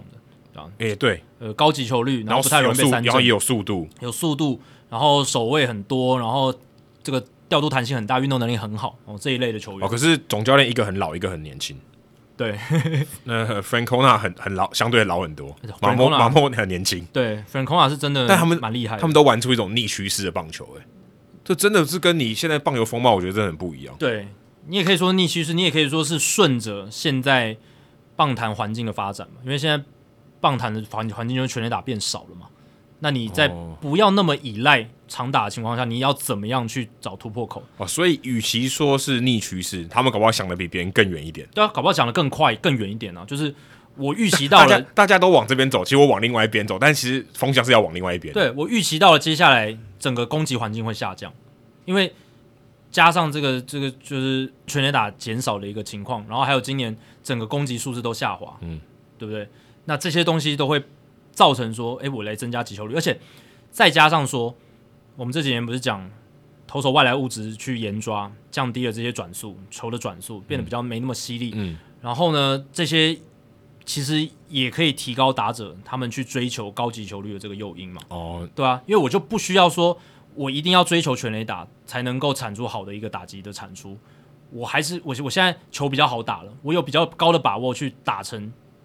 落点安打、平飞安打，反正我只要活着就好，不要出局就好。对啊，对啊，对啊，我我记得，因为以前为什么会越来越极端，就是因为球速越来越快，变化球越来越犀利，那打者变成说我安打串联那么难，我要得分那么难，那我就是靠全垒打，我就全力挥击，被我猫到一球，能中算中，而且球变那么弹，那我当然是追求全垒打，或者是。说，如果他们赌未来布阵会受到限制，其实这个也有帮助。呃，也有可能啊。我接如果接下来守备布阵受到了呃这个限制之后，那我这一种比较全方位的打者我更觉有得利是了，对，其实是有优势的。就是更就是比较能够找到洞去钻嘛，或者说更有技巧性的打打到打到一些位置这样子。因为你就不用说为了这个打破布阵，然后拼命拼全垒打，对对对，我就把球打进场内，我一样有机会形成安打。对，因为现在为什么这一些球员他明明知道说我做反方向攻击其实可以打穿布阵，但还是没那么做，就是因为他知道说他的主要价值来源还是在于强力拉打，嗯，对啊。那如果今天呃你的整个联盟的趋势是让你更鼓励你去做全方位的挥击，才会真的去改变这个趋势，这样子，对吧、啊所以嗯所以今年守护者，诶、这个打线真的是我觉得蛮有趣的。但除了我们刚刚讲的 Rosario 跟 Jimenez 以外，最大的关键还是 Steven 矿嘛。Steven 矿也很重要，嗯因为矿从开季之初，当然打了一波好的的数据，五月份冷掉啊、哦大家觉得他会不会就一直一蹶不振？没有，哦他的优势就在于说到后面都蛮稳定的。嗯，那以他这种高技巧型的打者，其实这也是可以预期的啦。那可能只是开季前两个月的时候，一开始球队对他比较没有防备，所以对他投的蛮松散的。但是一发现说，哇，他这么会打，真的那么会打哦？那我要更加的嗯严加看管他，对他做很多情搜，对他做很多 adjustment 调整。那那一段期间，Stephen Kwang 被 K 的很惨，就被调要调整一下要。调整。然后他现在调整回来，他逐渐的适应了在大联盟这种猫捉老鼠的游戏嘛。但是美国常常讲 catch and 呃那个 cat and mouse game 这样子，就是他会一直在那边不断的互相调整来调整去。那现在看起来，Steven 矿他找到了一个自己的节奏，然后在整个大联盟的适应上，他做的蛮好。那防守也不错哎，对啊手腕也是守的蛮不错的。其实守护者队的防守整体来讲都蛮都都算蛮好的，他们这些运动能力很好的野手，其实守备的功力又不错，所以矿也缴出了三点八的 WR 值，然后再来是投手端，Tristan McKenzie 养出来了，嗯，呃，即便他看起来还是很单薄，像竹竿一样，可是他今年投的非常非常好，这个三点一的防御率嘛，然后 K 九值呃三振保送比也接近接近四，对，主要是他的保送真的下降蛮多的，哎，真的，他主要就是控球问题改善的话，就进步很多。他三振能力本来就很好了。然后呃，刚才还没提到野手端是 Josh Naylor 有爆发，就是打出成绩，即便 power 没有那么好，但是就是有足够的上垒能力，然后一定的这种这种 gap to gap 的 power，、就是二垒安打的能力。那我觉得最关键的是投手端最关键的是牛棚，大家仔细去看守护者队的牛棚，全部都是他们自己养出来的，真的不愧于不愧对他们投手养成工厂的这个名号。真的，虽然今年他们先发轮值好像没有那么耀眼，嗯，因为 s h a n Bieber 算是他们最好的投手，可是投起来其实感觉上心度没那么高。对，然后真的有进步的就是 McKenzie 真的是嗯进步很多，可是其他真的都还好，而且 Aaron Savali 也是有这种退步的感觉，对，这样然子后 Quantrill 跟 p l e s a c 也普普通通。普普真的是普普通通。但是你看他们的牛棚，Trevor Stephen，还有 Sam Higgins、a n g e l De La Santos、Nick Sadling，哦，这几个大家可能都没听过名字，嗯，一都投的非常好。这这跟道奇他们那个牛棚工厂是一样的嘛，哦类似的不断的一直输出年轻的好的牛牛棚投手，然后他们也把 James Karinchak 修好了，嗯，哦、k a r i n c h a k 虽然保送还是蛮多，但是至少三振能力找回来，嗯对，所以整个牛棚几乎都是靠球员养成系统打造出来的，非常可怕。 Class 也是当初把 Kluber 交易过去换来的，对其实啊真的这次看的也蛮准的。所以整个牛棚都是他们自己某种程度上打造出来的，嗯，很可怕。他们不需要签什么自由球员，有啦 b r a n Shaw 是一个，他有本来点像就哎来陪过嘞，对他啊是回回算回回国回的国，嗯，他有点像是那种陪练的老将嘛，就是传承吃经验的吃。橘吃橘树，对，吃局数他投的其实是最差的，就是在牛棚投手里面。那其他这些真的有贡献的，而且也是他们投手战力一个很大很大的来源，真的就是这一些他们自己培养出来的这种，讲难听点是无名氏投手，对不对？就是你之前完全没有听过他们名字。很正常啊，跟其实跟跟跟精英队有点类似哎、。对对，其有实点其实类真的很像，精英队牛棚某种程度上也是这样，嗯，就他们自己打造出来的。那这些球员能强多久，我真的不知道，有有可真的能不知道下个球季就就烧烧掉了，对啊有可像能，去年呃 Phil Maton 也很强啊，哎、对啊，后来被交易到太空人队去啊对，今年还普普通通嘛。呃有很多投手都是这样，嗯对。但我是觉得，就算明年我刚刚讲这几个 Hagen、Stephen、哦 Santos、Stanley，其中两三个没了，他们还是我觉得还是有信心，就是可以输出一些你刚新的。你刚才讲的时候，我突然想到一个画面，你知道这些人就很像是那个当初封馆的时候都无脸的人，哦，对啊，对你啊，完全对啊不知道这人是谁哎，但真的 但他成绩在那边，所以你完全对他这个人没有印象，他他对你来讲就是一个无脸人，大家就想嘛，我讲到这些名字的时候，你脑子里面能够调出他脸的那个档案吗？不是他投球的姿势，对啊，因为我刚刚讲 Bieber，我刚刚讲 Classy 的时候，你脑子里面可以有他的脸出来，嗯，或是他投球的形他态，投球形态，他投球一些姿势，他的球跑的方式。但是我刚刚讲什么 Sandling、Hedgins、Stephen，嗯，我真的想不到，现在我我讲他的名字我都不知道他长什么样子。 Higgins 我比较有印象，因为他很超高，然后之前在春训的时候有看过他跟小猪这个练头，对，那是因为你有看过他本人。对，不然其实我也不会不记得这个名字，对啊，我说一般的像我们听众，可能我现在讲这些名字，你真的对，或或者想不刚好就是出来守护者或印第安人队的球迷，那另当别论。对，而且就算是守护者队的球迷，可能第一时间可能哈是哪一个，就是嗯 可能脸会糊在一起这样子。对啊、所以我觉得这个这个这个是真的蛮蛮不蛮了不起的，因为守护者队的他常年这么小市场，这么吝啬，这么这么不优质，这么恶劣，还能够一直维持着这个好的战嗯绩，就相对来讲不错的战绩，就是因为他们这个投手工投厂手真的很厉害，真的是厉害啊，真的一是定有厉一害些什么水里面有加什么东西，啊，真希望我们有台湾人在守护者队的农场里面有啊，蒋少庆分析部门工作。哦，我说像像有 Matt 在巨人队这样，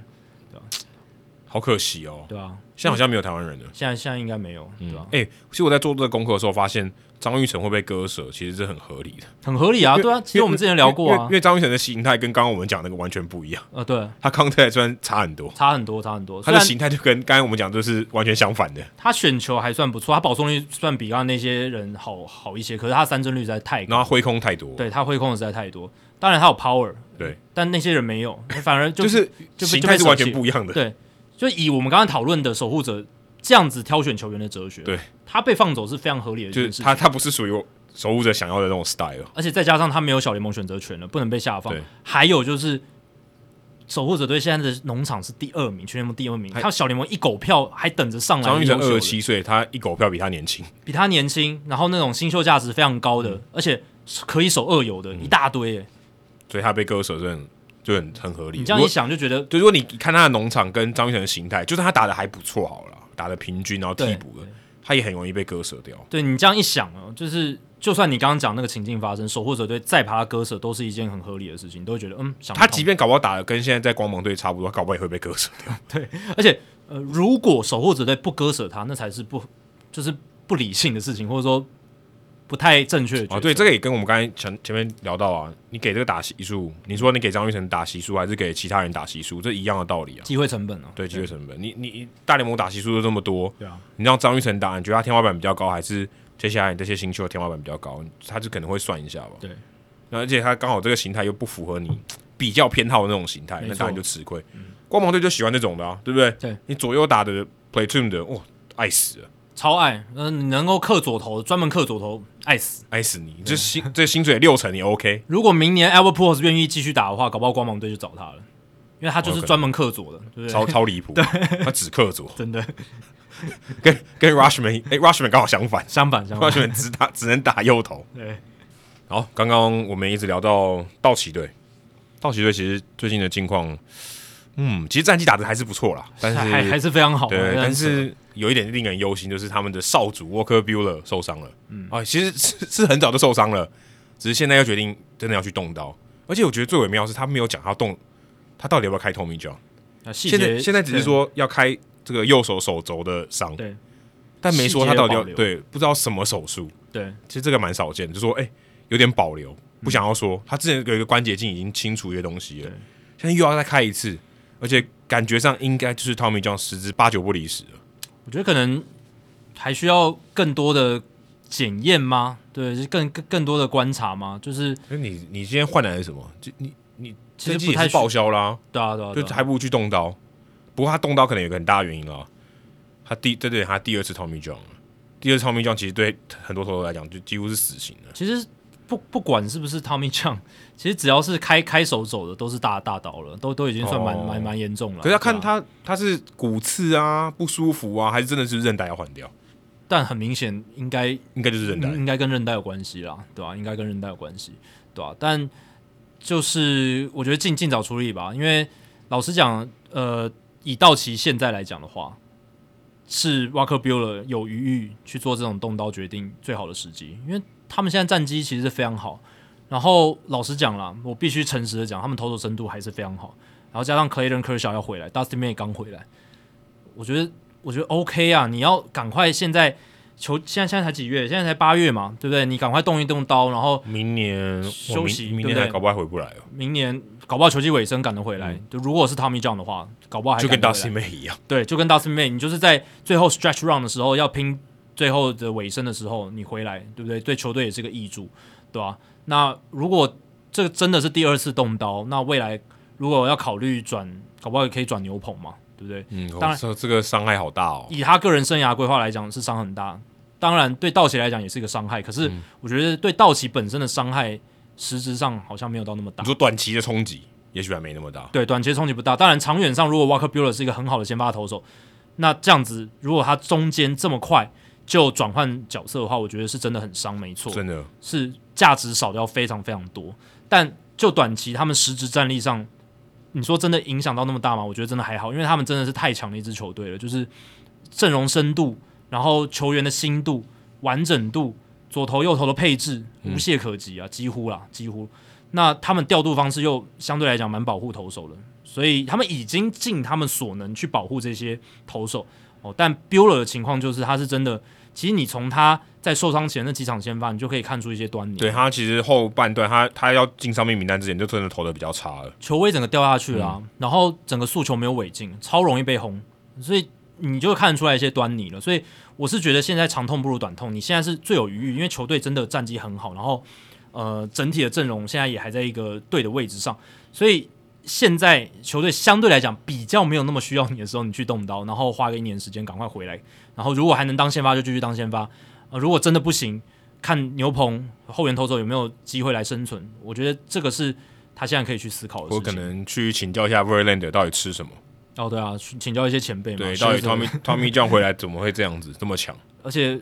Verlander 是快四十岁在那边动刀，对啊，Bueller 还二级而已。对啊。当然，哎，对啊，就是第二次动刀总是会让大家比较担心。第二，次我觉得真的就已经很惨了。第二次，然后要能回来再投出好成绩，这个就比第一次的少了，可能非常非常大的比可例。能只有十分之一吧。对，应该不到，甚至对啊，就是第二次真的是一个分水岭。嗯这第二次大家就会开始紧张，开始觉得非常担忧。对，而且他真的也是以球速为主的投手啊。哎，对啊你，这个这个下去，当然郭宏志前辈也说越开越快嘛，但就是他啊，不是每个人都这样。嗯对，而且呃，郭宏志前辈他确实诶、开开了两次之后，诶真的球球球速还蛮快的，但是他的生涯也没有持续了很久。对，这是重点，就是我们今天除了看短期巅峰，我们还是要看一个球员他长期生涯是否可以维持住，对不对？那嗯、呃以 Bueller 来讲的话，他还那么年轻，他着眼的当然还是长期的生涯嗯嘛，怎么会是说呃我短期像彗星一样燃烧一下我就结束？你说嗯 Verlander 这样想还比较有道理。我我回来，然后我再拼个两年，然后呃拼拼个我自己对得起自己这种，因为他也没有要赚钱了嘛，他钱赚那么多了啊，他老婆又那么漂亮，嗯然后这么人生那么胜利，也拿过冠军了，他别无所求，他其实就是追一个自己的个人个人自成就我感自。我实现嘛，自我实现，对，就是马斯洛那个最高层次。他这他这种人还需要自我实现吗？ 没有必要了吧？我是觉得他是他他是蛮蛮喜欢这种自我实现感觉，他所以他才会说我要投到四十五岁，我要像我的偶像 Nolan Ryan 那样子，他嗯哦是设定更高精神设设定更高精神目标的那种球员。棒球界的 Tom Brady，哎、对，其实你可以对，就蛮像的，其实他们蛮蛮蛮可以相比的啊，对，只是 Brady 的生涯又更长哦，两个的老婆都是名模，啊，对啊，这这超模，对不对？超超跑 的跟超模的对对对，就那个层次是不一样，对吧、名模，名模上去是名超模还不够，名模还不够，要超模，超模，对对对，对吧、但我觉得以道奇队来讲，我不会用担忧来形容他们的投手阵容，因为我在看了一下他们的投手阵容，我还是觉得还蛮不错的。而且 May 回来，我觉得 Dustin May 现在是比 Walker Bueller 的现在更强的一个哎、投手。可是你要想妹也是刚从 TJ 回来呢，对他只现现在我们录音的当下只投了一场，投的很好对，哦，但就那一场，就就那么一场，而且对马林鱼相对是比较弱一点的，只要 Dustin May 接下来剩余球季没有受伤，没有没有没有突然在韧带再再断掉，我是觉得他是真的但非但常强现在的这个情况真的是风险超高的时候，对，嗯，因为嗯，Dustin May 他在整个复健赛的投球内容也是有目共睹，是真的啊对非常扯的。就是虽然他只在大联盟回来之后的只有一场先发，然后又是对马林鱼打击相对弱很多的球队，嗯可是你看他的那个 stuff，他的那个球威，他声卡球还是均很会速跑还是超九会十七跑嗯九八英里，然后超会跑，对，知道重为什点是么会讲这样超会欸跑，怎么为什么 Tommy John 回来还是完全不受任何影响就？好扯哦！这是个人个体差异嘛。你看 Verlander 跟 May 就做得到，有些人就是做不到，有些人球威就是降很多，对吧、那你看，不只是声卡球，他最最厉害的就是他声卡球跟曲球这个搭配，他曲球转速是三千三百转平均，嗯，然后球速是八十五英里的曲球，跟他的声卡球有速差，位移完全不一样。他声卡球往右打者内角窜，曲球往右打者的外角窜，而且他曲球这两年是平，就是水平位移超大，跟他生涯初期完全不一样几。乎是滑球了，对，几乎是这种滑曲球的这种球路，横向位移非常大，所以那个 Pitching Ninja 他就有做那个重叠图嘛，就是 Dustin May 他声卡球跟他的曲球，嗯，一对比，哇，那真的非常非常可怕，球速快就算了，然后转速又快，变化轨迹非常犀利，就相当于你如果开这个直线道，一个往左转，一个往右没转，错。然后还还有三段变速，他有卡特球九十二英里，嗯刚好夹在这两颗球中间。所以你说，如果他这几球他控制的都 OK 哦，就是声卡球走在右打者内角，然后球速领先之后，曲球来个吊外角，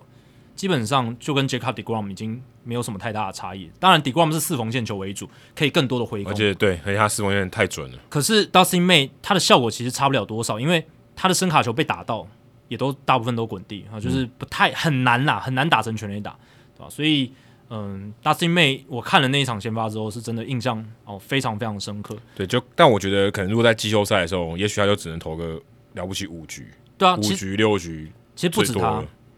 道奇队整个先发轮值到季后赛，大部分就是四五局，都是只能投四五局。他们嗯刚刚首领生涯局数已经突破新高了，对高非常多，高了一倍，对，然后 Urias 其实他算是这这里面唯一算是一个比较头长的，可能可以投到七局的人。但我觉得在在季后赛可能就六局，六局五五六局，以道奇队的调度方式。科小他下背部伤势，伤势进度复原的比想象中快，他有可能在八月底就会归队哦。那差不多九就月是你们听到我们节目的时候，对，有可能就已经回来了。那有可能九月呃回来也是呃就最晚了，也九月应该也会回来，但他回来肯定也是两三嗯局了不起，可能呃最多最多到季后赛已经算是比较恢复体力，可能最多就五局吧。嗯我是我在想啊那，怎么科小每一年都都都这样哎、最近这几年都在休息，呃也有可能是道奇队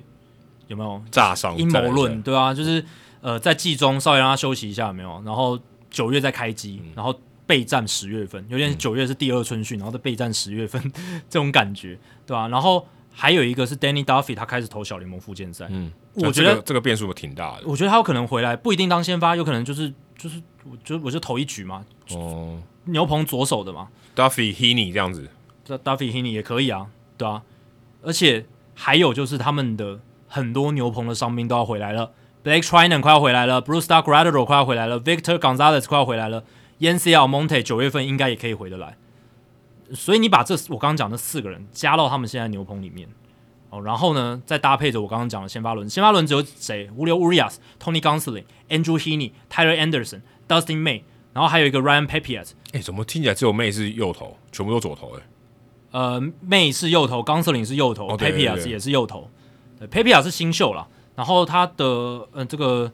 他好像也是蛮蛮备受看好，三振能力也算不错。然后现、嗯现在呃也有也有帮道奇队在投球这样子，有投了六场的先发，呃三振能力是很好，只是控球有点状况，嗯但搞不好他会变成牛棚武器也说不定哦。对啊，这也是一个可以考量点。呃总而言之，就是我觉得季后赛他们应该会用的是谁？哦，就是 Urias、Gonsolin、Dustin May，可能 Kershaw，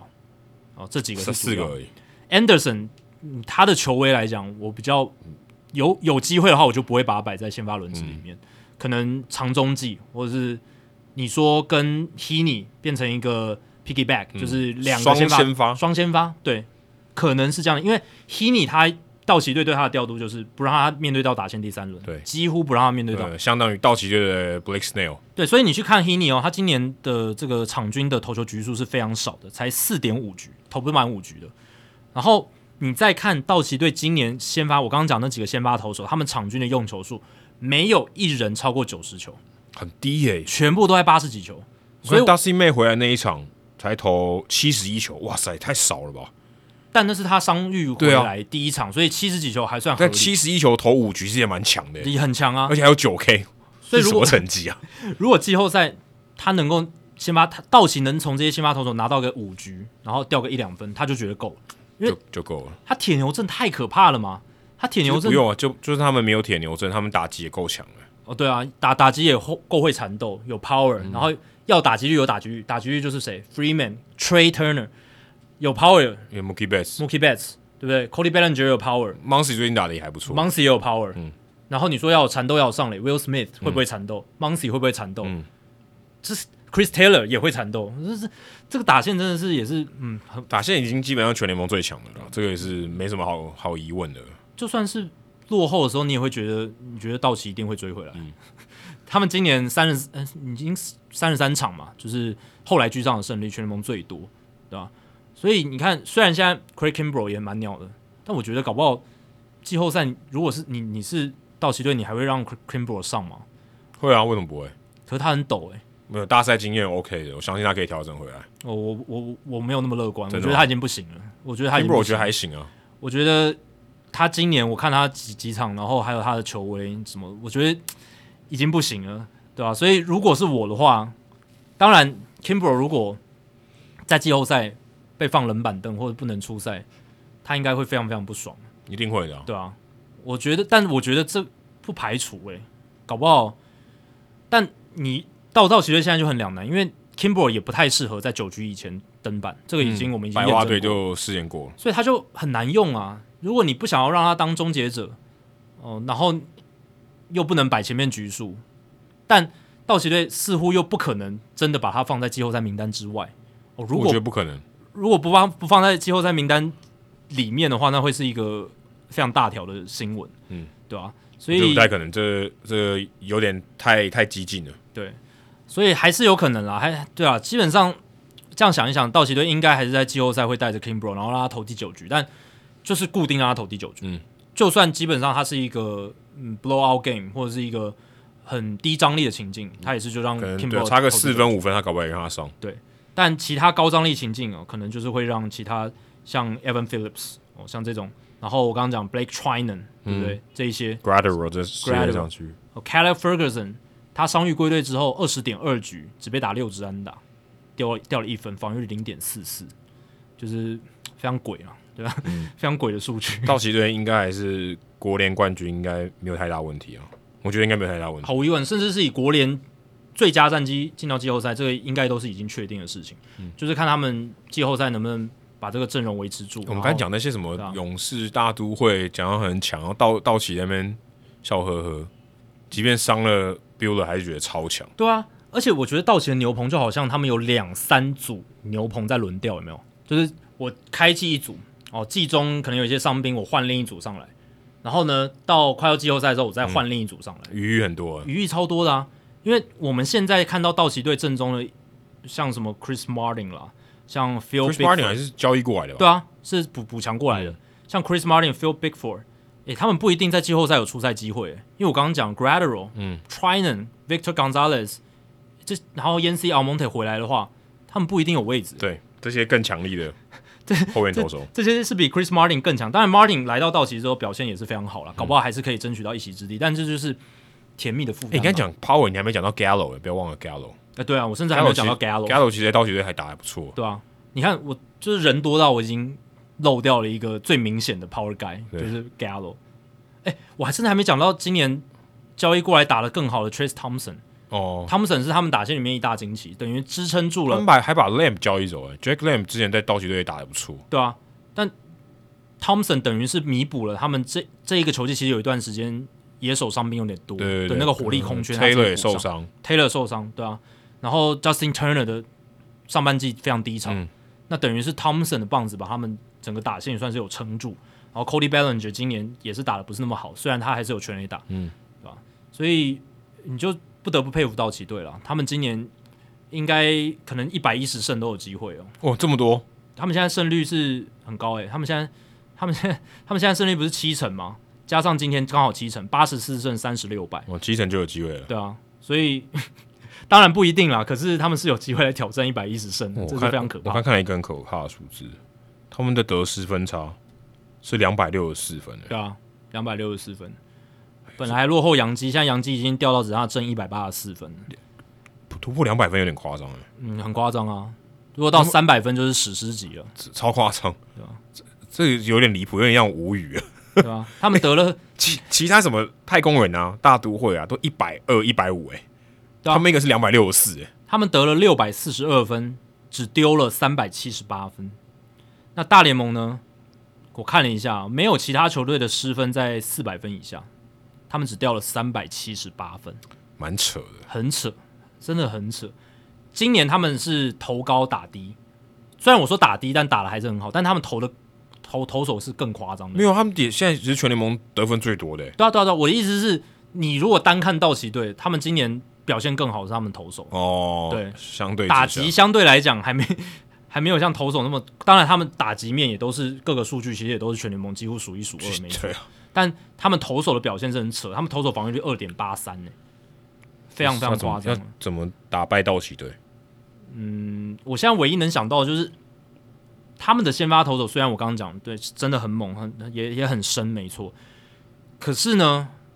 没有那种让我真的非常放心的那种，像 Verlander、Scherzer 或以前的 Kershaw 那种等级的王牌。出去内线会拿到，八成几率会拿到，他们没有。对，你看现在道奇最强的先发投手就是 Julio Urias，嗯，好的投手没错，可是他没有那种 dominance，那种让你非常放心，就是一定是给你一个七局八甚局，至可以那种 dominance 一四七这种的，对不对对？啊就是我真的要拼，要拼一四七那种，就是王牌出去八成会赢的。没有，他们没有这种投手，他们没有一个投手可以担负一四七，就是 Game One、Game Four、Game Seven 这种没有。一四七是夸饰吧，但这是那个意思啊，对就是对说对对我我出他我就会赢了。对他们这些投手没有一个是能够就是哦，我前一天用你，然后我今天还需要你，你可以再上来一次的这种没有好美哦，没有。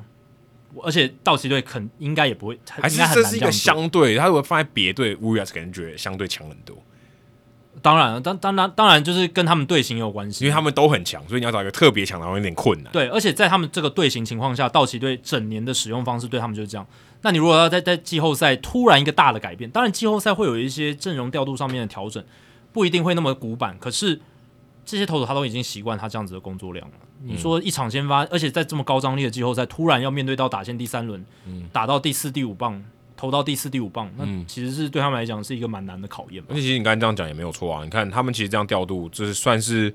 呃让他们局数投的比较少，其实对他们季后赛也是有帮助啊，对人家省蛮多力的。没错你说今天拼个两百局多累啊？而且其实也是因为道奇队这种帮他们省力，而且不面对打线第三轮的调度方式，他们才能投出这些成绩。嗯对，如果他们今天每一场都让他们先先发 stretch out 到六七局的话，像 Sandy Alcantara 这种头发，我相信 Taylor Anderson 防率绝对不是二点七三，应该是三点七九，有可能是啊，应该是对，也四也有可能四。那四点七三还差不多。 Urias g o n s l i n 防御率应该也在三以上，应该不可能像他现在那么好，对啊，但这是他们他们为什么能这样调度？是因为他们牛棚够好、啊。如果你像呃杨杨基在季中不是有一段期间牛棚很惨嘛，所以他们一直让先发投手投的很长。对，我们也聊过这个我们，有聊过这个话题。那后来你看，先发投手就有点稍微疲乏一嗯点，就掉下来。但道奇队就是有办法一直让这些先发投手 keep fresh，就是一直都是感觉就是在最好的状况下比赛，他们一直把他们 put them in the right position，就是在一个可以成功的位置上面，嗯对吧、所以我觉得郑荣生你就有这样子的余裕去做到这样子的操作而。且我觉得还有一个更大的都没有讲到，他们季后赛经验实在太好了，哦，对啊，几个核心的季后赛经验实在太好，这个这个是任何球队我觉得在短期之内很难追得上。上一次道奇队没有打进季后赛是二零一二年，对啊所以他们阵容中只要有待过道奇队的，基本上都有季后赛的经验。大部分主力都有，你看，或者说 Freeman，Freeman 季后赛经验也够了对吧？就算你是新同学，你过去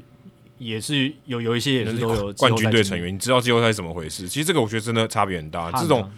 这种如果你对到一些比较稍微比较年轻一点的球队，其实是很吃亏的。哦，真的、啊你，说像哇假设守护者对到道奇啊，就被直接被碾过去。嗯对啊，我因为即便刚才讲的好像很强，可是他如果遇到道奇，他也是被碾过去。因为到了季后赛呢，嗯，大样本的数据的参考价值就会相对比较低一点哦。就是当然每个球队呃每一个球员，你可以透过大样本数据去了解他们的实力在哪里哦，但是。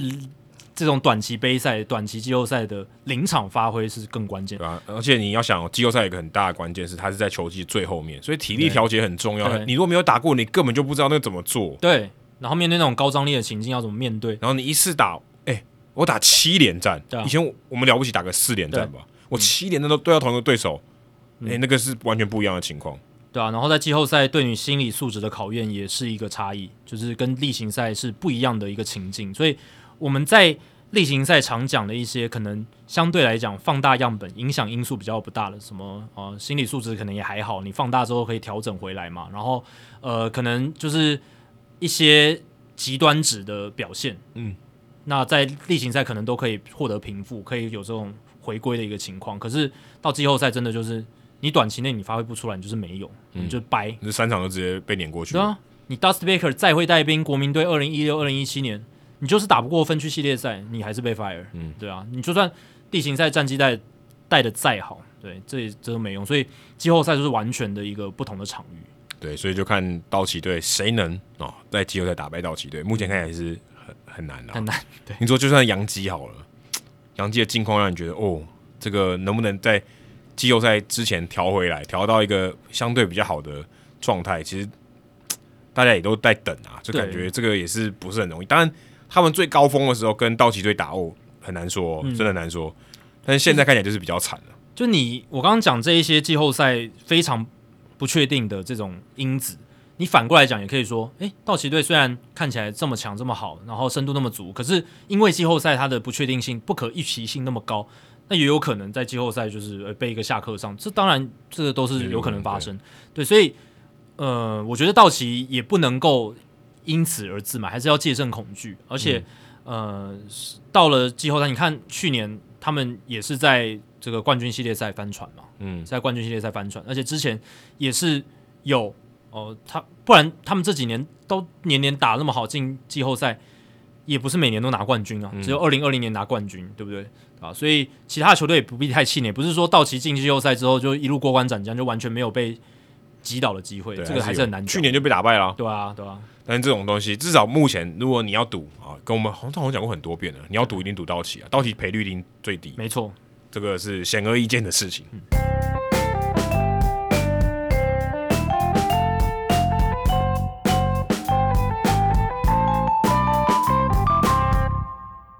好，接下来来解答冷知识的时间、哦。刚刚是说这个 Albert Pujols 在八月二十号击出双响炮，而且单场四支四，是史上达成这个纪录最老的球员，四十二岁又两百一十七天。请问他打破的是谁的记录？ Stan Musial，没错，所以他也是红雀队的。对红雀队的历史名将 Stan the Man，对哇，呃，有铜像在三垒侧的、哦，一九六一年六月七号对上小熊的时对候，四支四，两支全垒打，而且重点是那还不是他最后一个球季，他打到一九六三年， 这真 但是 Albert Pujols 只是打到应该是今年，应对，应该该是是今年为止，对对啊，所以是当时 Musial 是四十岁又一百九十八天，然后我刚刚有讲嘛，Nelson Cruz 在去年九月七号，他那时候是光芒队打红袜，是五支四，也是单场双响炮，但是他多了一个打数哦，所以不在这个这个名单里面这样子。顺便补充一下，最老打过全垒打的人是谁？这应该不用猜吧？史上最老打全垒打的人， Julio Franco 对，对啊但几岁你知道吗？四十九吧，四十八岁又两百五十四天，哦很接近四十九，两两千零七年五月四号，嗯哦，厉害了吧？对，真的很扯，四十八岁，对啊，很多人二十四岁才刚上大联盟，Rushman，他 四十八岁才打，可以当他儿子，对， 哦，可以可以，可以绰绰我绰绰有余，绰绰有余绰绰有余。Franco 真的老妖怪，真的哎，现在又找一个 Franco 来台湾呢，台湾现在有两个 Franco，了富邦又签两个 Franco，哦，对对对，都叫富兰哥， 要想另一个名字这样他现在好像叫 Carlos Franco 嘛，他叫卡洛斯，哦，就用他的名啦，就不用姓这样嗯子。对好，接下来进行 Adam 的个人单元。那这个礼拜不是人物来嗯讲，是好书我来读。好书我来读，因为我最近把这个纹身大叔翻译的《大谷翔平不可思议的二刀流奇迹》Showtime 哦给看完了，嗯，这本大概快三百页吧，两百八十几页，对，堡垒出版，对，大概看了大概看我五个小时还是四个小时，哦，所以很快。想要对，因为因为我觉得这有一个很大的原因啊，其实我要分享，就是因为他这本书哦是记者写的，对，所以其实大部分的内容是新闻，嗯，对我来讲是新闻。是就是大部分我们已经知道，所以你会大概知道说接下来会发生什么事，所以嗯其实你看的蛮快的，因为比较不会漏掉嘛。有些东西，如果你你看一个故事或看一个就是叙事性的东西的时候，如果前面接不到，你可能会你可能会忘掉，对或是你就接不起来。但这个因为大部分的骨架或是内容，其实我们大部分都知道对，可是可能有一些对话或是时间点，它可能写的比较细这样嗯子，但是其实大部分的内容你是知道的。比较报道式的写法这样子。对对对，因为你上次有介绍，其实这是这个天使队的随队记者 Jeff Fletcher 写的嘛，所以他大部分还是以呃大谷翔平，尤其是他来到美国以后，特别是二零二一年对这段时间，前面在日本或他从小长大的那段，其实他就一张而已，一张到对两张，对，因为他其实就真的就是讲去年那一年，就是奇迹的那一年这样子，大部分大概应该有将近三分之一是讲这个，就对讲那一年的大概占了三分之一，非常大的比重。然后前面可能前面三分之一是他来到美国，对然后在前面可能一两张是 maybe 可能或是他个一些个性的介绍这种之类的。对，然相后较起来是比较少。我觉得可以读那么快，也是因为我有稍微看一下，然后我觉得文生大叔的文笔就是向来就是非常流畅啊，因为我读他平常的文章也是，就是我可以一目十行，然后马上就知道他他在写什么。对，是相对好读好读非常很多，多对真的真的啊不是好读出版社，是堡垒出是版社。爆了这版社，但是文生大叔翻译出来变得很好读，这样对，但我也必须跟大家讲，我看完这本书的一些心得，我觉得这嗯是比较重要，因为你可能在节别的节目听不是这样的心得。嗯呃，我觉得这个书还是有一点比较可惜，就是这个写的人是记者啦，对，因为他的 access 就是记者，嗯，所以他其实他能问到的东西就是记者能问到的东西，没错，我觉得这是比较可惜的地方。就他不是什么大谷的私密友人，或者是呃，而且他是美国人嘛，他跟大谷身边一些亲近的这个 source 消息来源可能也不是那么熟。对，或者说他大谷也不是授权他说好，我就给你一个独家的内容。没错，嗯、我觉得这是一个也是很一大点差别，对嗯因为他等于就是跟大部分人拿到东西是差不多，但他可能可能更长时间观察，对他漏掉东西比较少，嗯，所以他可以写出更完整的东西、比较详细对，比较详细。那跟我翻的这个不完美的作，我觉得还是比较大的差别。Tom z o l e s k y 他其实有蛮多是他自己去亲自去问，然后甚至因为他是自他是传记对，嗯然后他是因为瑞哈德已经过世，所以他其实有更我觉得更立体的对。当然有一部分很大原因是因为大谷翔平说的是日语，对对这是一个很大，因为他没办法直接到他的环境，当然他他有一些日本的资料没有错，但他的 source 就变得很少。对，就是没有那么完整，他甚至也没办法问他爸爸，对啊，那嗯哈德的爸爸还有问嘛，然后很多东西他有他妹妹、他姐姐都有问嘛，就我刚刚讲身边周遭那个主角人物身边周遭的 source，我觉得 Fletcher 这一点是他的劣势。对，所以嗯，我觉得这就是因为他可能也是因为他有记者这个优势，可以可以有访问的权利，可是可能也是一个劣势，他就是因为记者，所以他只能写出记者写的东西，然后语言文化的隔阂，相对我觉得是比较可惜，对就是。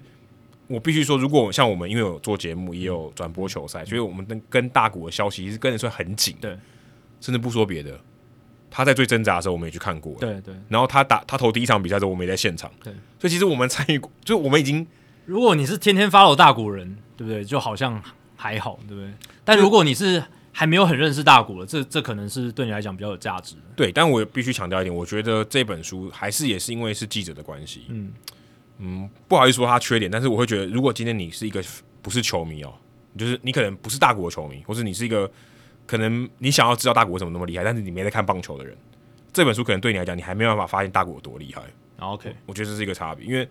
它有一个限，它有一个限制啊，就是它只有文字。对，然后数据东西，我觉得它比较把你当成你是一个棒球迷了，嗯，所以其实很多数字会有点，我觉得会有点无感，就是它脉，络没有那么明明没有没有讲的很清或楚，说它可能，嗯，或者他预设你已经知道了。对，或者我说想要把它当成一本有点造神的书，它可能也没有到这个地步。 OK，你这样讲，懂我意思吗？就是没有办法，哇，原来大谷这么强。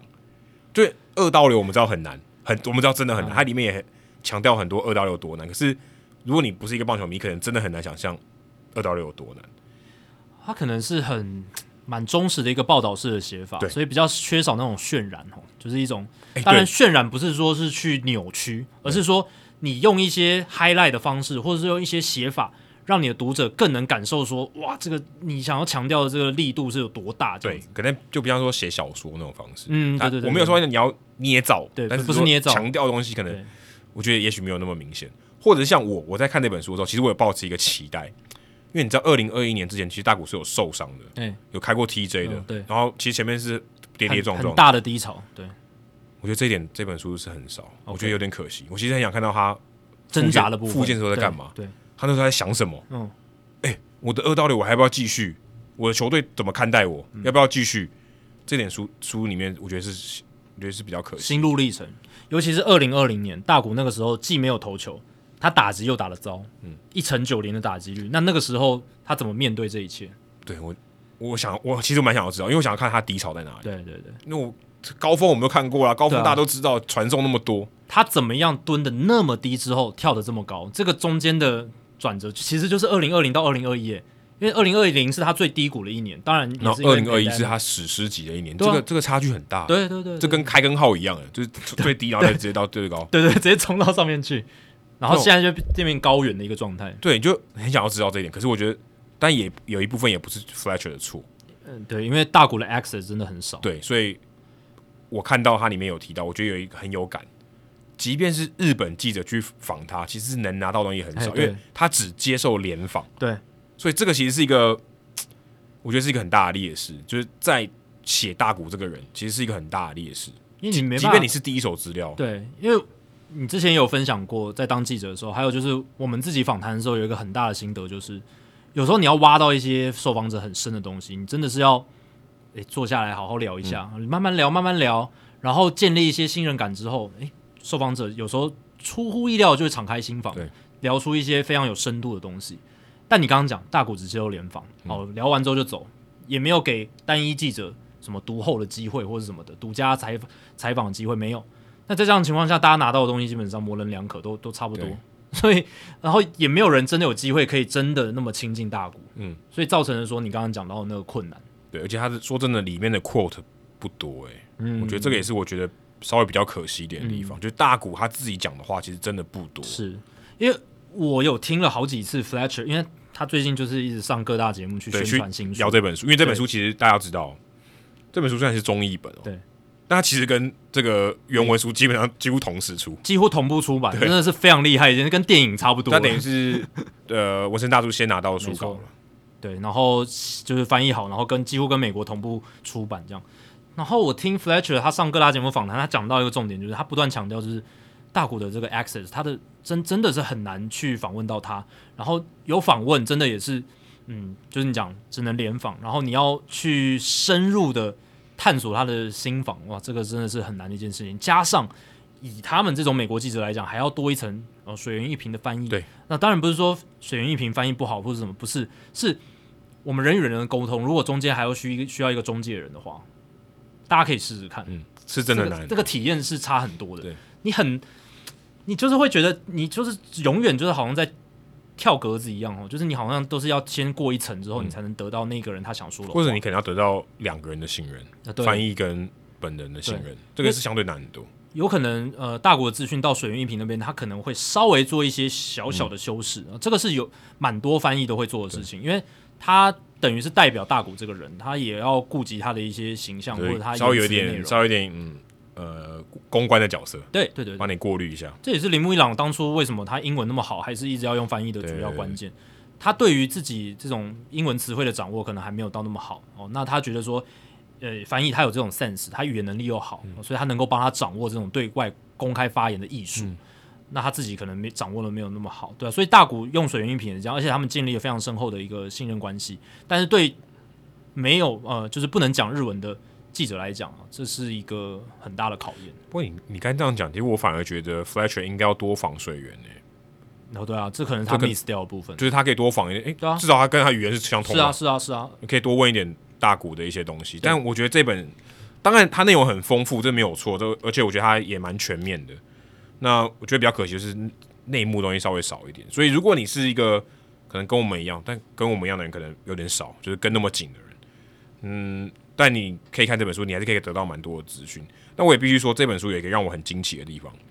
很惊奇的地方就是他把黑人联盟里面的二刀流的选手跟大谷做一个对比，哦，对，因为黑人联盟有非常多著名的二刀流选手，这个你在主流媒体上其实是很少看到的，对，嗯就是他们不会提到说，他们就讲大谷跟 Babe Ruth 嘛，嗯，这拿来相比嘛。可是你他跟黑人联盟那些也是当时，但必须说有时候有些东西比较传说一点，但是他们当时的一些情况来跟大谷来做对比，我觉得这个是我看到这本书我觉得比较惊奇的部分。对，因为呃，黑人联盟跟早期的大联盟真的比较不一样，是他们很多球员真的会呃投球打击都对兼顾，而且是非常好，像 Martin DeHigo 对，应该有 Martin 讲到 Diego，吧？对，还有那个 Joe Rogan 对 Bullet，对，Joe b l o w Rogan 这几个其实都是很出名，而而且他还有们一是个 Ted Radcliffe，那当然这几年大联盟已经让黑人联盟的数据就承认他们是大联盟数据了嘛。那这些大联这些黑人球员也是就是被定位在大联盟球员，他们就是大联盟球员，不用再多加区分。那他们这些数据其实也都算大联盟数据的一部分了、那嗯所以这他样子也合的理可信度更高了。对。然后你其实去 Baseball Reference 上面，你现在是可以找到 Dihigo 的数据啊，对对对，对，你现在你可以去看一下说，哎，Dihigo 他的这个投打二刀流表现是怎么样？其实是这其实蛮蛮还蛮厉害的对。当然，投球样本数或打击样本数是比较少，我强度也不太能相比。强度也不太能相比啊。可是至少他在那个联盟里面投打都是数一数二，这已经就已经很扯了，就已经很很了不起的一件事情，对啊吧、所以大家也许也可以透过这样子的一个方式，对呃，想要去对黑人联盟有好奇。 因为毕竟 Fletcher 他可能能拿到黑人联盟的 access，就是这些资料可能比他拿到大股还多。而且我觉得这蛮有可能的，因对对为现在研究黑人联盟数据的人越来越多。对，所以这本书我觉得还不错。然后还有看完这本书，在前面的有有一个心得，我觉得大谷翔平真的很有可能到大都会 队。为什么？因为 Billy Appler 嗯，对，这里面书里面有提到 Billy Appler 到底花多少时间在研究大谷翔平，我觉得这一点哦。这个是一个很强的心愿，因对为当初你也可以说大谷翔平就是因为 Billy Appler 是一个很重要的因子，对然后到了天使队我。们之前节目就有聊过对这件事。但我看完这本书，有更加确定他非常有可能到大都，因为大都会现在的总管就是 Billy 嗯对 Apple，然后而且他也真的吃得下大股。对啊，我说他们的这个财力，完完完全 OK 啊，Steve Cohen 就是要玩这种金钱游戏啊。唯一的变数的是大股想不想到东岸球队，因为他这里面也讲到他想要去西岸球队。对那这个东西他如果可以克服，我觉得大都会基本上是不二选择了啦。对，因为嗯，纽约有两个不利条件，就是嗜血媒体， 还有就是就是在东岸，对不对？那天使他当初选天使，大家在传的就是说他不希望像道奇那么高关注的球队，然后加上是西岸，对不对？然后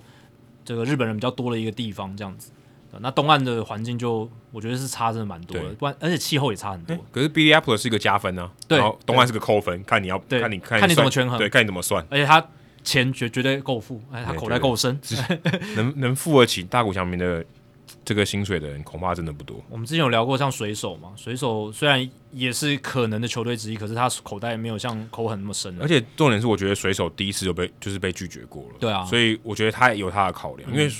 你现在 Billy Apple 他是因为他换了队伍嘛，所以他这个情况有点有点改变，所以大都会可能是加分的，如果大谷当初就是因为 Billy Apple 这个因素的话，这个因素占的成本很大，当然不不会是百分之百，可能 Billy Apple 的诚意占了百分之六十，那可能接下来他去大都会的几率就很高我。觉得挺高的，而且大都会绝对敞开双臂欢迎他， Of course，你要多少钱都给， 真的我削爆了，削翻，杨基就变老二了，真的啊，不管是阵容的强度和心度，对不对，都把它直接盖过去。对，所以这本书我觉得这是我比较喜欢的点，嗯关于 Apple 的那一段其实写的蛮多的，哦我觉得这个是我平常在报道里面他没有写到那么细的，对那如嗯，如果大家想要看那种大谷翔平的生平故事，我觉得呃尤尤金大写的那一本就是大谷翔平天才二到六挑战不可能的传奇记录，是不是还 cover 的可能比较多一点？我他写作方式比较不一样，是是是，这个是比较记者式的写作方式，对，那种比较是统合式的。对，就是尤金大的写法，它是比较就是整理资讯哦，然后把很多他大量旁征博引这些他阅读到的资讯、嗯哦，然后把它整理成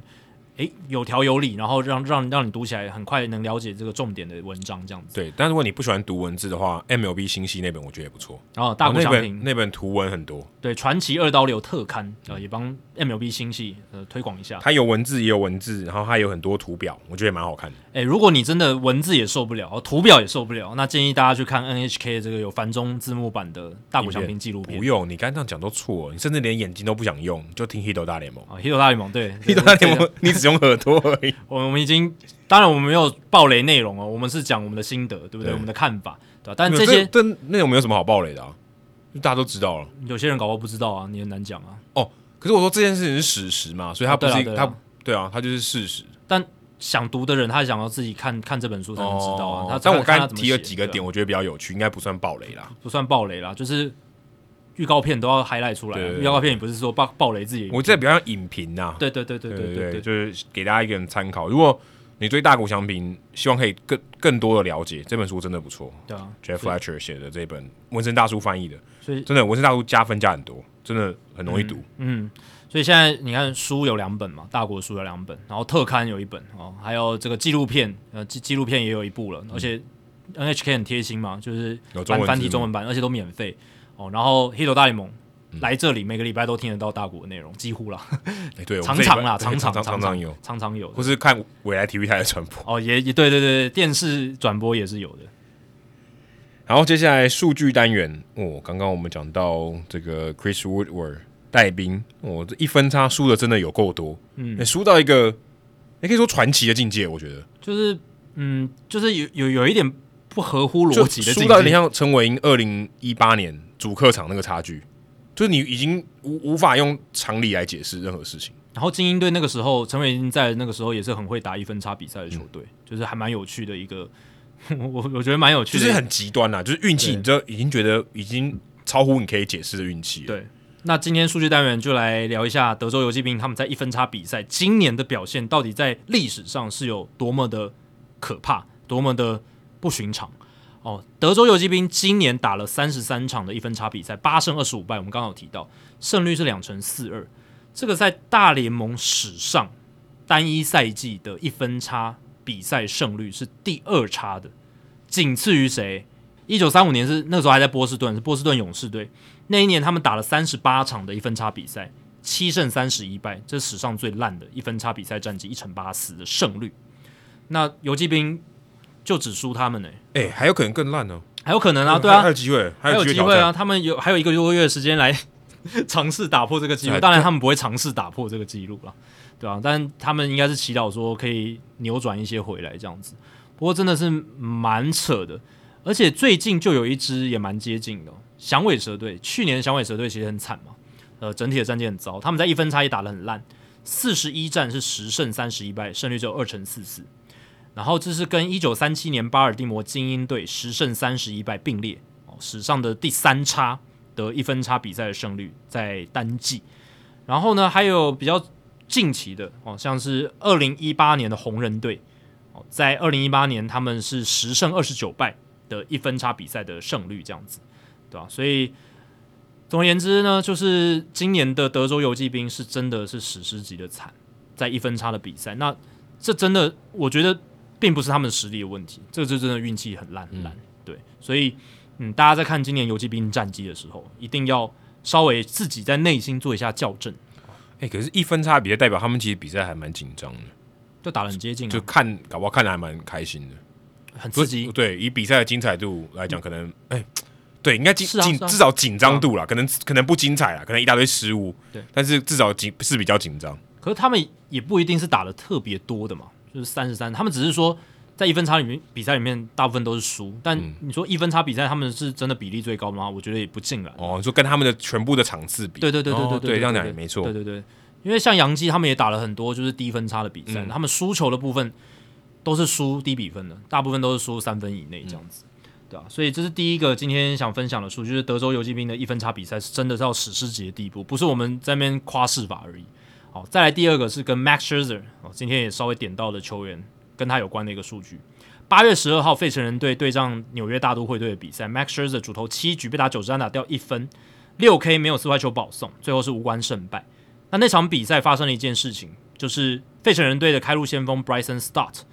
他从呃 Max Scherzer 手中上垒四次，这个是 Max Scherzer 生涯第一次在大联盟的赛场上单一比赛让一个打者对他上垒四次，生涯第一次。但有一个触身球， 呃，对对对，但就是出生球也算上垒，对啊，对也那算只上能垒。怪自己，只能怪 s h i r e 自己把人家把球丢在人家身上。 Scherzer 他大联盟生涯十五年哦，超过四百场的先发，然后才第一次哦，让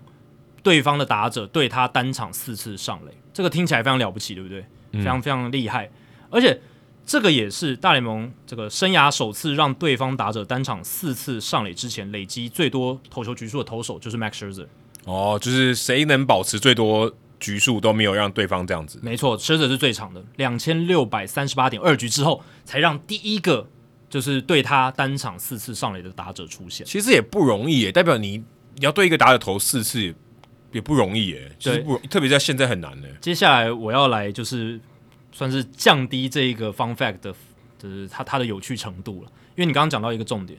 就是这个数据这个 fun fact 当下听到当下非常特别，我非常非常厉害。但其实某有一个很大原因是 s h i r z e r 生涯面对到对方打者第四次本来就很少，哦就是他这记录要达成的机会本来就不多啦。那 s h i r z e r 会达成这个记录，其实主要也是因为通常他不会投那么久，面对到打线第四轮的机会很少。Scherzer 他生涯面对到打线第四轮的打者数只有两百三呃两百五十三个，两百五十三很个少，非常很少少。他十五年生涯嘛，所以平均一年大概十六十七次。那你再摊提到可能一年三十场左右的先发，嗯两三十场多才一场，次，大概两场两才一个，才一个哦，对，两场才一个，所以代表说他大部分的先发就是五六局哦，有时候投到第七局，但是通常不会面对到打线第四轮，或因者为第四轮代表表你要投二十八个人呢，对啊，至少二十八个嘛，二七个是三轮嘛，九三二十七嘛，对对吧、啊你至少要面对二十八人次，所以学者大部分的先发都是面对就是二十多人次，他或可能很啊或者他强就二七个人是直接完全比赛，对，因为他的生涯在不管是在老虎队，然后后来到国民，然后到现在，他被使用方当然他投球局数是可以拉的很长，那是因为他常常都是三振、三振、三振，没有什么上垒，嗯，所以他局数可以成长，但是他面对还没有到第四轮，对啊，你说八局，然后每个都三上三下，就二十四个人了，对所以我们对他的印象是，诶 s h i r z e r 不是续航力很好吗？他有两次是这个联盟的局数王、诶，超过两百二十局，对不对？好好多个赛季，然后这几年还是很耐操、很耐投啊。哦，但那是因为其实他其实也让自己投的蛮省的，嗯因为他基本上不太让人家上垒的，嗯，对，所以当然前提是 s h i r z e r 本来就不让人家上垒，他生涯的被上垒率其实只有两成七八，其实很低很低，嗯，这很真低的很低，他厉害的地方是在这里，真的是很厉害。可是他会达成今天这个我刚刚讲的那个数据，就是有记者发推，然后很多转发，生涯第一次就是 Bryson Star 对他是第一个单场四次上垒的人，因为落差有点大，因为 Star 感觉就是那样子的那样球球对员，对就是小联盟打得还不错，可是上大联盟之后有点鸟这样子。就不是明星球员了， 对对对，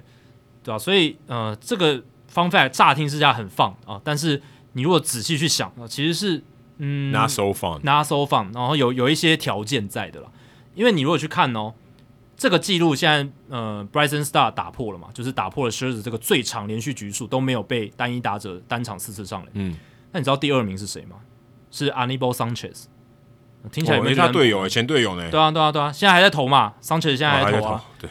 对，还还蛮能投的，他现在是一千九百八十三点二局，都还没有被任何人单场四次上垒过。那 Anibal Sanchez 当然是不错的投手，可是哎、你那也投过五万打比赛、也欸，投过完打比赛，但是你会说他是跟 s h i r z e 差不多类别的吗？同同同从曾经同队过，但对都一起拿过冠军。但强度上档次差很多。差很多对，那第二名是谁？现在现在阿 n 莫桑 m 变第一名了嘛？那第因为哦，对，因为结束了。，对 s h i r z e 的记录已经结束了，现在桑奇是最多局的。那第二名是谁？是 Kirk Reader，我不知道是谁，欸他是一个过去在巨人队有投球的投手，他是嗯、呃一个左投吧，如果没记错的话，在我小时候打 MVP baseball 的时候，他是巨人队重要的先发投手之一。哦我真的假的？对，还就是，但但他并不是一个什么强投，他他绝对不是。但是他在巨人队投了非常久，也投了十年，在九零年代末期到二十一世纪初期这样子。他生涯是一千九百一十八局投完都没有，对他已经退休了嘛，他都没有被单就是就是单场被一个打者四次上垒过，哦，对吧、嗯那这样听起来有很厉害吗？还好，就就很还好了，对不对？就就还好，有点冷掉了就。有点冷掉 了，对，就有点冷掉了。然后你再去看大联盟史上累积超过一，大联盟史上累积超过两千五百局的投手当中，没有人面对打线第四轮的打者数低于 Max Scherzer，所以 Scherzer 是这些所有至少两千五百局的投手里面面对第四轮最少的，哦，他是就是只面对到两百五十三个第四轮的打者，这是最少最少，所以哦他的就机最会有本来效就他最最少有效率，解决打者对最其实蛮有效效率的，他对局数投的多，对但他面对第四轮少很少，对，但也代表说他其实很少受到第四轮打线的考验。你可以你也可以这样去解读嘛？哦第对四轮已经很多，现在要面对到第四轮已经很难了。很难很难，在二十一世纪的棒球是非常非常非常困难的。但是 Scherzer 就是在这个情境底下，加上他投球很很有效率，所以他其实很少面对到第四轮的考验。但第四轮是很难的一个轮次哦，因为打线对方打线面对你是第四次了，可是通常你要能投到第四轮，代表你那一场比赛真的很强。呃对，可是这也是陷入一个谬误嘛，就是他前三轮很强，不代表第四轮强。是，但是你要能撑到第四轮已经很少了，对，是尤其现在真的要撑到第四轮太难了。对我给大家一个概念啊，Justin Verlander 算是 Scherzer 的同才了嘛，他生涯面对的这个第四轮打者数是五百六十七个，大概是 Scherzer 两倍有余，嗯，两倍有余这样子，所以 Verlander 算是嗯，当然也可能是因为他的效率解决打者的效率没有到那么那么好哦，但是更。更大程度是因为他投球局数本来就比这个 Scherzer 更多，他投的量更大了，应该这样讲。他比较老啊，呃，对他也比较老，对。然后像是 Roy Holiday 哦，你翻译的书的主角，九百四十五个第四轮的打者面对过，嗯，九百四十五其实是蛮多的。Tim Hudson 七百二十九个，Pedro Martinez 六百五十三个，诶，连 AJ Burnett 都有六百零八个，诶，其实比 s c h e r 多很多。AJ Burnett 不算耐投的投手，诶，嗯就是算怎么讲也蛮痛的、哦。然后 Cole Hamels 但他生涯算蛮长的，哦，对啊，算蛮长的也算蛮长的。然后 Zach Greinke 三百二十九个就比较少了，可能也是因为他很有效率，就是不太，因为他他也是那种投给你打，然后巅峰期是三振能力很好的选手。那 Zach Greinke 生涯是三千两百一十四点二局，然后他面对到第四轮的打者是三百二十九个，他在这三百二十九个打者里面，他只有被四位打者曾经单场四次上垒，Willie Harris、铃木清、Mark DeRosa 还有 Buster Posey，有呃两个是捕手，就四个人而已，对啊。然后 Kyle Loesch，大家还记得这个投手吗？嗯，也是双城跟红雀，他生涯是两百七十九个，就是打线第四轮的打者面对过这样子，两百七十九个而已。那他生涯也只有被三个打者单场四次上垒，就是 Maglio Dornias、Lance Berkman、Carlos Beltran 这哦几个都蛮强的。都蛮强，都是强打者，所以也蛮合理。但我想强调的就是，大家听到 Max Scherzer 这个数据，哇，生涯第一次，哇，投了十五年才第一次被打者单一打者单场四次上垒，好像非常非常屌。哦、但其实，嗯，你仔细去探究的话，这个数据本身没有那么厉害了。厉害是在于 Bryson Star 居然居然四次上垒吧，哦，对啊，这个还挺难的。然后还有就是，我们得知了原来 Max Scherzer 是所有投至少两千五百局的投手里面，面对打者第四轮最少的对投手。其实这个比较有趣，这反而是让我比较嘖大开眼界的一部因为你分。乍看之下觉得很强，对但其实发现好像也还好。对，所以其实现现在有很多这些推文，就是哇，乍看之下真的是很厉害的数据什么的，但有时候真的只是因为他筛选的条件哎、所以是你你这个例子很好、哎，嗯，就是告诉你数据会骗人，会骗人啊，会骗人的、呃，应该说会误导你。会误导。他没有骗，应该他没有他没有骗你，他啊是、对啦他是对他是真的他是事实没错，但是他他会误导你。误导你认为这个很难，就有点像是统计图表。我对们如果你放大样本，它可能曲不是线那个很平维度，就是对这刻度有调整过。对啊，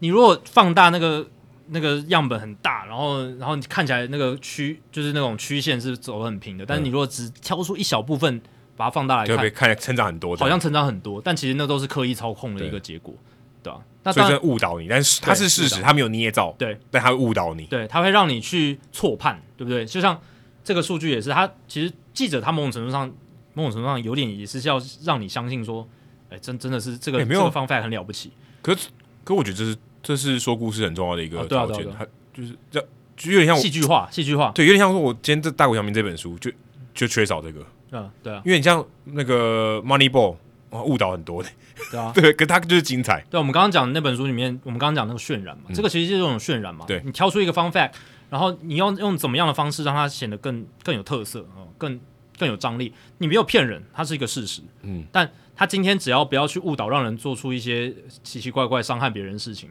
他他他只是个 fun fact，那嗯那就可以说故事嘛。对，那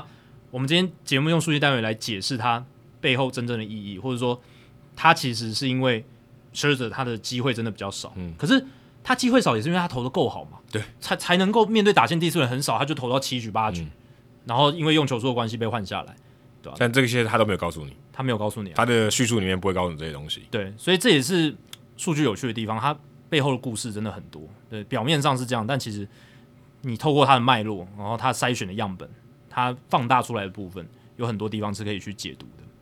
好，以上就是《Hito 大联盟》第两百八十三集的内容。如果大家喜欢我们节目的话，请千万记得不要推荐给你的朋友，因为这样做的话，你很快就会变成朋友里面最懂大联盟的那个人了。你朋友没有听到《Hito 大联盟》，大联盟的知识就会越来越跟不上你。假如你有任何棒球相关的问题，我们的听众信箱随时欢迎来信。我、哦可能下一集就会是听众信箱，我们有一点久没有进行这个单元。嗯，他说你可以在节目叙述和我们的官网 hito mlb.com 上面找到这个留言的地方。还有，别忘记到 Apple Podcast、Spotify 给我们五星评价和留言回馈，让我们能够做得更好，也让还没有听过 Hito 大联盟的朋友可以更快的认识我们。如果你写的不错的话，我们也会在节目开头中念出来分享给大家哦。今天节目就到这里，谢谢大家，拜拜。拜拜。